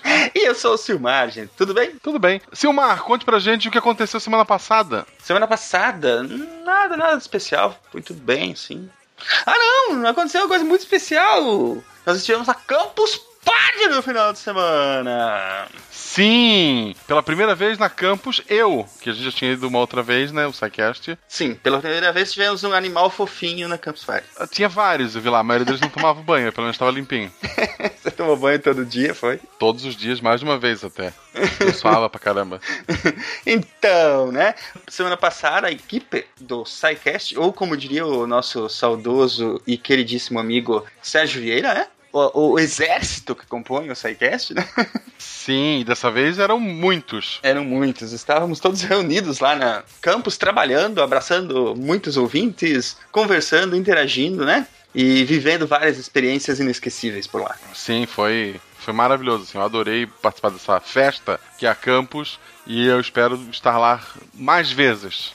Com certeza acontecerá. Se forem todos os anos assim, não temos motivos para não ir. É, então, só para deixar claro, antes de tudo, vamos agradecer a organização da campus. Foi muito atenciosa, muito prestativa. E olha, ano após ano, a campus vem melhorando, vem dando show de organização. Não é, é sempre que temos todos os recursos que a gente gostaria, mas a gente também entende que é, muitas coisas, como por exemplo o lugar onde estava sendo feito não tinha muito como colocar ar condicionado, essas coisas. Algumas pessoas reclamaram, né? Mas era um lugar grande e aberto, né? As laterais do, do pavilhão onde foi feita a campus é, são abertas, né? No AMB. Mas enfim, essa é uma das questões, né? Que poderia ser melhorada, mas a, a questão de organi organizacional, as pessoas que estavam responsáveis pelo conteúdo, pelos palcos onde eram feitas as apresentações, as palestras, estavam muito bem organizados, tudo que precisava estava lá, as pessoas atenciosas, foi muito bacana, né? O streaming também para as pessoas que não puderam ir na campus ver as palestras. Sim, a minha, a minha esposa e a minha mãe assistiram online o, a minha palestra, foi, foi muito doido. Tava muito bacana. Então o nosso agradecimento ao Paco e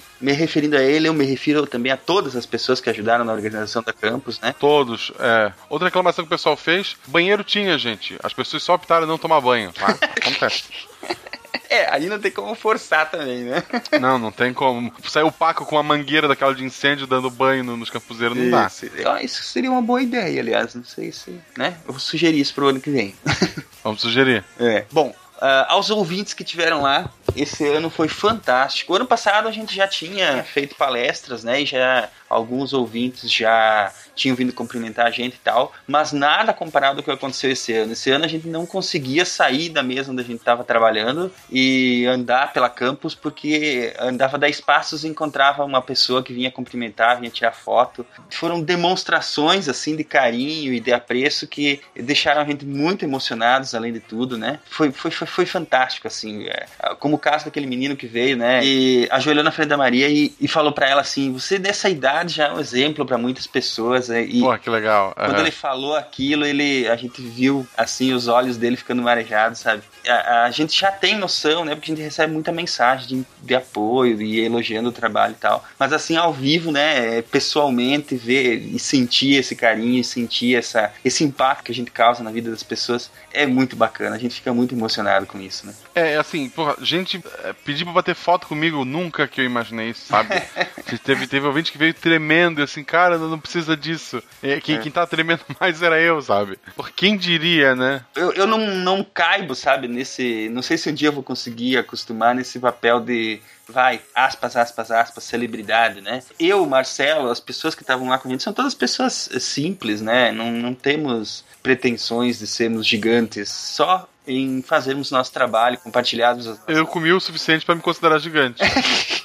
Mas o que a gente quer é exatamente isso, sabe? É, é- o carinho aí é mais do que suficiente pra gente e, e vocês podem ter toda a certeza que enquanto a gente puder, a gente vai estar atendendo todos vocês e conversando. E... Enfim, somos só pessoas comuns, podem nos considerar seus amigos, venham conversar, venham bater papo sempre que vocês puderem, a gente vai receber mais do que com, com carinho, né? Isso, sim. Foi muito, muito legal. Foi uma experiência única. Bom, tivemos, fizemos as nossas palestras lá, né, Marcelo? Teve duas na sexta, duas no sábado, né? Exato. Na sexta-feira a gente começou com a palestra sua e da Jujuba. Isso. Sobre o que, que vocês falaram? Falamos sobre monetização de podcasts, horas. Sim, tinha bastante gente, tava bem legal. Sim. Ah, muita gente que tá começando nesse mundo do podcast, muita gente interessada num portal que a gente, que você já deve estar sabendo, mas a gente vai falar um pouco mais pra frente. Foi muito bacana. É, a gente falou lá sobre o projeto da Protons, né? Nós criamos a primeira agência brasileira focada exclusivamente em podcasts, né? Na monetização de podcasts. E a segunda palestra foi minha e sua. Sim. A gente falou sobre o ensino de ciência. Foi muito bom, tinha professores, tinha ouvinte nosso que levou a mãe, que é professora de história, que agregou pra caramba. Foi mais uma conversa com quem tava lá do que uma palestra, né? Sim, porque tudo que eu escrevi você não leu. Ah, não. Fique registrado. Tudo que você escreveu você também esqueceu. Mas foi legal porque teve muita interação com o público, né, Marcelo? Sim, sim, teve aquela abertura cheia de efeitos pirotécnicos. É verdade. Aliás, quem não foi perdeu demais, cara.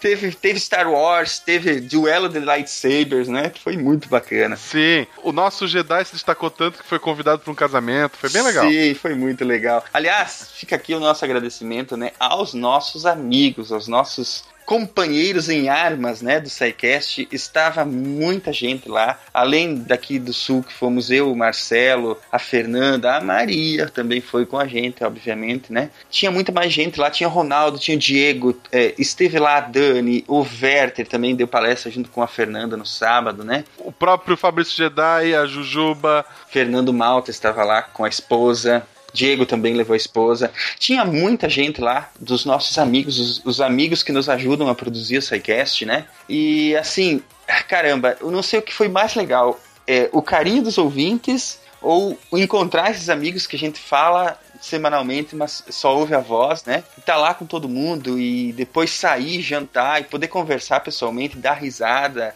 é, sabe? Foi muito bacana. O Pena também foi lá, o Matheus, né? O, nossa, foi, foi muito bacana, cara. A gente vai acabar esquecendo alguém, vai ser terrível, mas. Vai. eu tenho certeza que nós vamos pagar caro por ter esquecido essa pessoa, mas enfim. Agradecer o pessoal lá da caravana do Tenso do Rio Grande do Sul. Isso. Que cedeu uma, uma cuidou do nosso material, do nosso espaço lá na mesinha, né? Exatamente. Todas as pessoas que ajudaram a gente lá, que tiveram com a gente lá, foi uma experiência assim ímpar, foi muito bacana e eu espero que o ano que vem a gente possa repetir de novo. Quem foi lá ver a gente, vá de novo, venham conversar com a gente, venham prestigiar a gente e que nós ganhamos mais com a presença de vocês do que vocês com a nossa, sabe? Então é muito legal, são coisas que se complementam, né? É, e a gente tá vendo como disponibilizar as palestras pra vocês, vamos ver se vai dar pra disponibilizar alguma ou todas. Ah, vai rolar, vai rolar um post ainda essa semana lá no Deviante, né? É, além dessas duas que a gente falou, teve duas bem mais técnicas, que foram quase podcasts em si. É. E daí teve a da Fernanda, no sábado, né, da Fernanda do, do Verto, sobre o fim do mundo. Calma, não é pra tanto. Sobre o futuro do planeta Terra, né? Contrabandeamos ecologia pra dentro da, da campus, né? E daí e também a do Diogo e do Ronaldo sobre é, computadores verdes, que na verdade é sobre a TI verde, né? Como tu pode produzir tecnologia e descartar sem destruir o mundo. Apesar de que ele já tá condenado, como o Werther falou antes. Mas bom, falei do Deviante, né? Explica de novo. Tem muita gente perguntando o que, que é isso? O SciCast mudou de nome? Não, né? Como assim, né?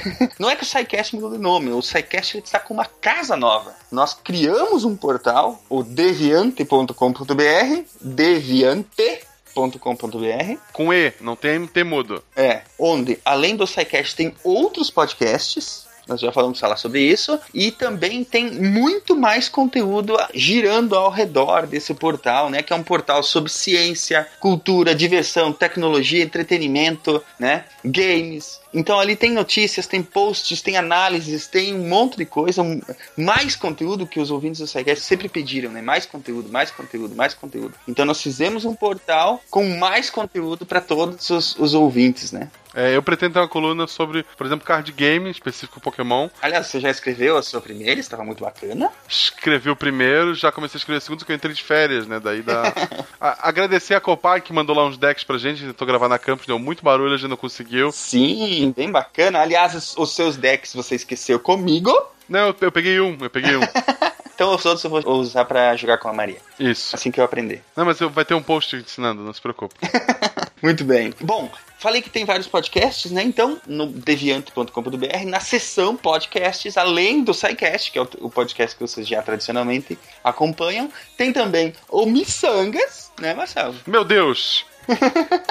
Missangas, porque errar é humanas, gente. É um podcast de humanas no sentido humorístico, não científico da, da brincadeira. É um podcast que tá há muito tempo na minha cabeça, que eu dividi com a Jujuba, porque é uma pessoa que, desde que ela entrou no SciCast, eu disse pra uma cara, a voz dessa menina é muito bonita, ela é uma menina que fala muito bem, eu acho que, que ela tem futuro aqui, então juntou as ideias dela com as minhas, a gente criou um podcast que é a nossa cara, que é a cara do pessoal de humanas. Ah, o primeiro episódio tá recebendo feedback muito, muito bom, e esperem os próximos. É isso aí. Missangas, ele, eu sempre falei pro Marcelo e Juliana, eles têm uma química muito boa, muito bacana de ouvir os dois interagindo. E eu tenho certeza que, que esse projeto vai ir bem longe. Então, ouçam lá, tá na seção podcasts. Além do Missangas, que é o projeto do Marcelo e da Juliana, também tem o Meia Lua Cast, né, Marcelo? Exato, que é o pessoal com a pegada de videogame, principalmente. Eles falam de outras coisas da cultura pop, mas a pegada deles é realmente videogame. É, o videogame é o a linha condutora, né, dos programas dele. Assim como o SciCast é um podcast de ciência que acaba pulando para outras eh, vertentes, eles são podcast de videogame que acaba às vezes fazendo link com outras coisas. Exatamente. Falam sobre, muito sobre mitologias, né? É, usando os videogames como referência. É bem bacana. É um podcast que já é antigo, né? Ele já deve estar no número 70 e alguma coisa, né? Não é aquele podcast de adolescente que fica gritando no headset, gente. É, começou ontem, né? Não- É, não. Eles têm um conteúdo bacana, muito legal. A gente já vinha interagindo com eles. Aliás, eles estiveram conosco lá na campus, né, Marcelo? Sim, jantamos junto, eles pagaram a conta. Não, mentira.